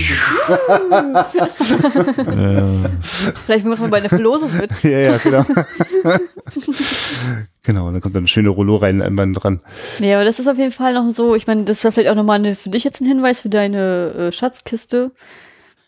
Geh mal noch mal in die USA. ja, äh, Rosemary's Baby. Ach so, ja, nee. das ist jetzt nicht mein Film. Tja. So gern ich Polanski mag, aber das Ding ist am Ende, ne, das macht mir alles kaputt. Okay. Hast du ihn schon gesehen, Max? Ich kenne ihn, also, aber es ja, ist auch schon wieder eine ganze Weile her, dass ja, ich ihn gesehen hatte. Und, äh, ja. ja, ich bin gespannt. So, das, äh, Hast du ihn schon gesehen? Können wir schon, ich, ich kenne ihn, ja. Oh, ja Gott sei Dank, jetzt hätte ich ja scheiß Gewissen Äh, nee, nee, nee. nee. Ich weiß, dass ich den total interessant beim Gucken fand, so, und dann ist aber nicht viel übrig geblieben. Da bin ich jetzt auch gespannt, den nochmal wiederzusehen. Und wir können, nehmen das jetzt mal hier auch zum, zum Ausstieg und zum Anteasern, äh, denn das wird ja schon äh, die nächste Folge werden. Äh, oh. Äh, sozusagen in der, in der, in der Gegenwartszeitleiste unserer eigenen Existenz äh, ist das schon in zwei Tagen. mhm. Für euch wird das etwas später folgen. Ähm, Müssen wir auch mal gucken, ne, wie dieses, wie das sich dann veröffentlicht. Die euer Esther Polanski? Im Podcast? Ja, ich vermute schon, ja. Ich wüsste nicht, dass wir Ist das sehr gut haben. möglich. Stellen eine harte Frage hier. Ja, nee, ich wüsste, also. Nee, nee, also wir sind, wir sind jetzt mit, äh, seit wir die 100 hinter uns haben, äh, schwindet immer mehr mein Gedächtnis zu den Dingen, die wir schon gemacht haben. Und wenn ich selber in, äh, äh, auch so ein kleiner Hinweis an die Zuhörenden, äh, also man kann ja bei uns auf der Webseite wiederaufführung.de einfach ins Archiv gucken und ich staune dann, ach, echt. Und dann mhm. nicht selten klicke ich auch mal drauf und ich höre mal rein. Und dann geht's meistens immer noch so weiter mit dem Ach und aha. Und also mm, ich habe, ich mache unterschiedliche Erfahrungen. Manchmal höre ich nur einen Satz und weiß wieder, wie das Gespräch war. Und manchmal höre ich 20 Sätze und denke, Echt, ne? wir, haben, wir haben wirklich schon nee, ich kann, es lässt sich nicht überhören. Das sind wir beide ja. in der Regel. Und ich staune dann aber trotzdem. Das, ja. äh, also das ist ja eigentlich so ein, äh, ein, ein, einer der Geheimpunkte für mich, äh, diesen Podcast zu machen, so ein bisschen auch gegen das eigene Vergessen anzugehen. So ein bisschen mache ich das jetzt auch mit meinem Letterbox-Account, äh, wenigstens einen Satz zum Filmerlebnis schreiben. Und auch da habe ich schon die gleiche Erfahrung gemacht wie jetzt hier beim Wiederanhören. Äh, bestimmt, nicht bestimmte, ich weiß, ich kann nur nicht sagen, ob das bestimmte Filme sind, aber immer wieder einen ganzen Haufen Filme sind wie weggeblasen aus dem Kopf.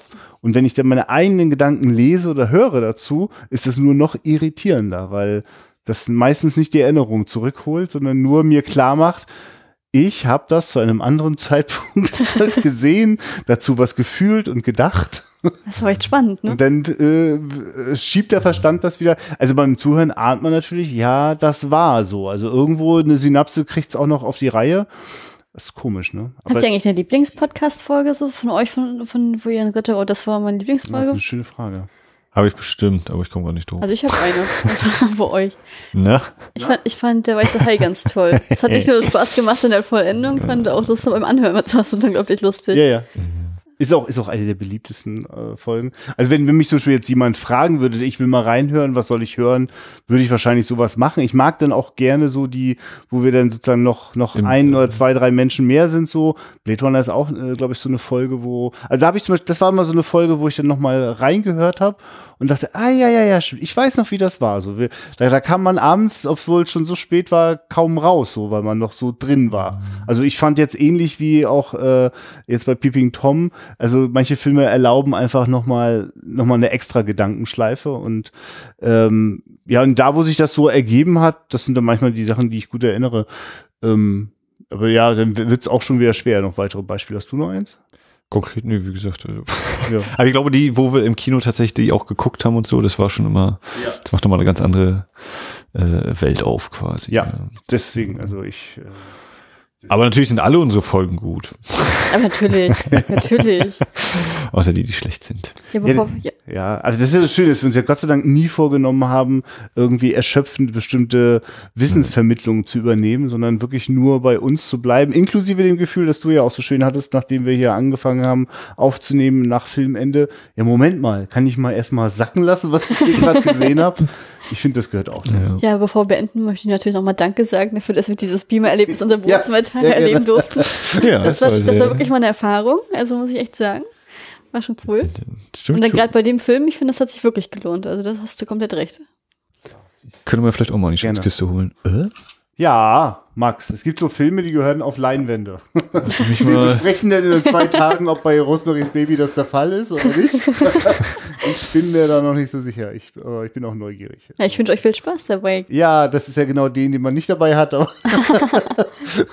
Ist ja, vielleicht, vielleicht holen wir uns noch irgendeine schwangere Bekannte noch dazu, damit wir ein bisschen so ähnlich wie bei Peeping Tom beobachten, wie es ist, wenn jemand wirklich Angst kriegt. Hatte, hatte ich neulich, ich, ich stand an der Kasse, kamen zwei äh, ein älteres Pärchen und dann meinte, guck die Frau Frau ins Programm und so, den habe ich damals in den 70ern gesehen, da war ich schwanger, den fand ich nicht so gut. Natürlich nicht. Aber vielleicht würde der heute ganz anders auf mich wirken. Nee. Ich dachte, ja, ne, klar. Nee, nee, also Dass das dann vielleicht ein bisschen nah, na, näher dran ist. Von, von, von, von wann ist der? Äh, 68. Ach, ach so. Ist halt, uh, bin ja wieder 50, 50 Jahre. Mhm. Äh, aber auch das, äh, ja, die Schatzkiste-Staffel nähert sich auch dem Ende. Ja, ich äh, glaube, wir haben das auf jeden Fall noch nicht erschöpfend besprochen es gibt noch viel, viel mehr über Peeping Tom. Ja, nun, du droh doch nicht schon wieder so damit, sonst müssen wir ja wie, wie, beim Bahnhofskino fünf Jahre später die gleichen Filme nochmal besprechen. ja, ja. Habe ich mich sehr amüsiert, das möchte ich an dieser Stelle auch mal laut und öffentlich gesagt. also Max, äh, ich möchte, dass, also, dass uns das auffällt, falls wir ernsthaft diskutieren, Filme ein zweites Mal zu besprechen. Ja. Gab es das bei dir schon mal? Hast du das schon mal überlegt? Na, ich habe auf jeden Fall immer wieder den Gedanken gehabt, so, oder am Tag danach, ah, das wollte ich noch erwähnen und da hätten wir drüber reden müssen und das fehlt und ach, das haben wir auch nicht erwähnt. Oh Gott, und nein, wie konnte ich da schon stoppen? Schreib doch bitte das Internet voll damit. Äh, es ja, gibt ja, durchaus Menschen, die uns auf unserem Twitter-Account folgen oder unseren äh, Letterbox-Tagebüchern irgendwie ja. hinterher äh, äh, stochern. Also bitte da gerne das fortsetzen. Ja, und wir haben ja auch schon wieder äh, in letzter Zeit viele Filmvorschläge bekommen und Leute, die sich gewünscht haben, dass wir uns wieder mit dem deutschen Nachkriegskino äh, die ja, Augen ausgucken. Schon wieder. Und gut, dass du das mal so sagst. Dann kann ich nämlich an äh, zwei Menschen sagen, danke für eure Spende. Das kam ziemlich gut äh, zum Jahresanfang jetzt, weil da muss ja auch immer das, äh, der Server bezahlt werden, damit er auch weiterhin unsere Folgen hier ausliefert.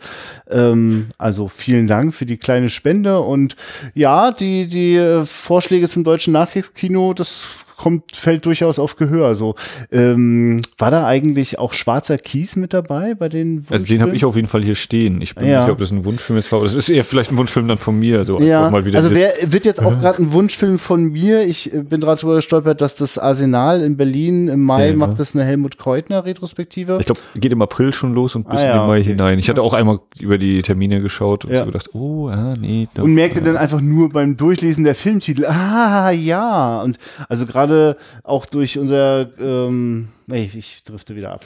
Das wäre mal jemand. das wäre noch gar nicht in ja, dieser ja, Folge. Ja, ja, nee. ich fange jetzt gleich sonst nur an, über die ganzen Filme ja, von Helmut Keutner zu reden. Das brauchen wir jetzt nicht machen. Das könnten wir auf jeden Fall immer wieder mal noch hier tun. Haben wir noch nicht genug gemacht. Zum Abschluss nochmal ein, zwei Sätze zum Film, euer Fazit. Das ist ja unglaublich, Kali, wie du das hier sprengst. Ja, dann natürlich auch noch ein, zwei Sätze zu dir. Was willst du denn noch aus uns? Also ich habe mich schon so Eine kurze Zusammenfassung. Gesagt, also ich habe vollstes Verständnis für Marc. Ich kann das verstehen, dass das passieren musste und ich wollte nichts davon. Toll, dass so ein Film das macht und dass der mir nebenbei die ganze Zeit auch noch was über das Filmemachen erzählt und dabei manchmal auch die Frage stellt, könnte es sein, dass Filmemacher auch ganz schön voyeuristisch unterwegs sind, genauso wie das Publikum, das sich die Filme reinzieht? Also welche Schuld haben wir daran, dass Marc so geworden ist, wie er ist? Ja, äh, ich bin schwer begeistert von dem Film und äh, hoffe, dass mir dieses heutige Erlebnis noch gut in Erinnerung bleiben wird und befürchte natürlich, dass jede weitere Sichtung nicht so toll sein wird. weil ich vielleicht mal einen kleineren Bildschirm schauen. Staubsaugervertreter, aber ich wollte mal was sagen. Also für nur 299 könnt ihr das für die nächsten drei Monate hier liegen. Ja. So, und du musst jetzt auch noch sagen. Also ich bin auch, ganz, ich bin auch ganz, ich schließe mich da komplett an. Ich bin auch ganz, ganz steil begeistert von dem Film und freue mich, die nochmal öfter sichten, zu werden. Wahrscheinlich werde ich jedes Mal noch begeisterter sein, ja, noch mehr Sachen zumindest entdecken, noch mehr Psychoanalyse anfangen. Äh, ich kann an dieser Stelle abschließend nur sagen, guckt euch den an, das ist wirklich eine Empfehlung wert. Ja, ja wir haben geguckt, die, die britische Blu-ray von Optimum Releasing. Ich bin mir nicht hundertprozentig sicher, ob und wie es den in Deutschland gibt, ob Studiokanal den auch hierzulande äh, im Repertoire hat. Das war ein Schnäppchen. Ja. ja. auf jeden Fall. Und es sieht auch so aus, als wäre da die Doku drauf, die ich schon von der Criterion DVD kenne. Das ist wirklich lohnenswert. Die Hintergründe davon, auch wieder so ein Film, wo man froh sein kann, dass es den überhaupt jemals äh, für die Öffentlichkeit gegeben hat. In dem Sinne. Guckt Filme, habt Spaß dabei. Auf Wiederhören.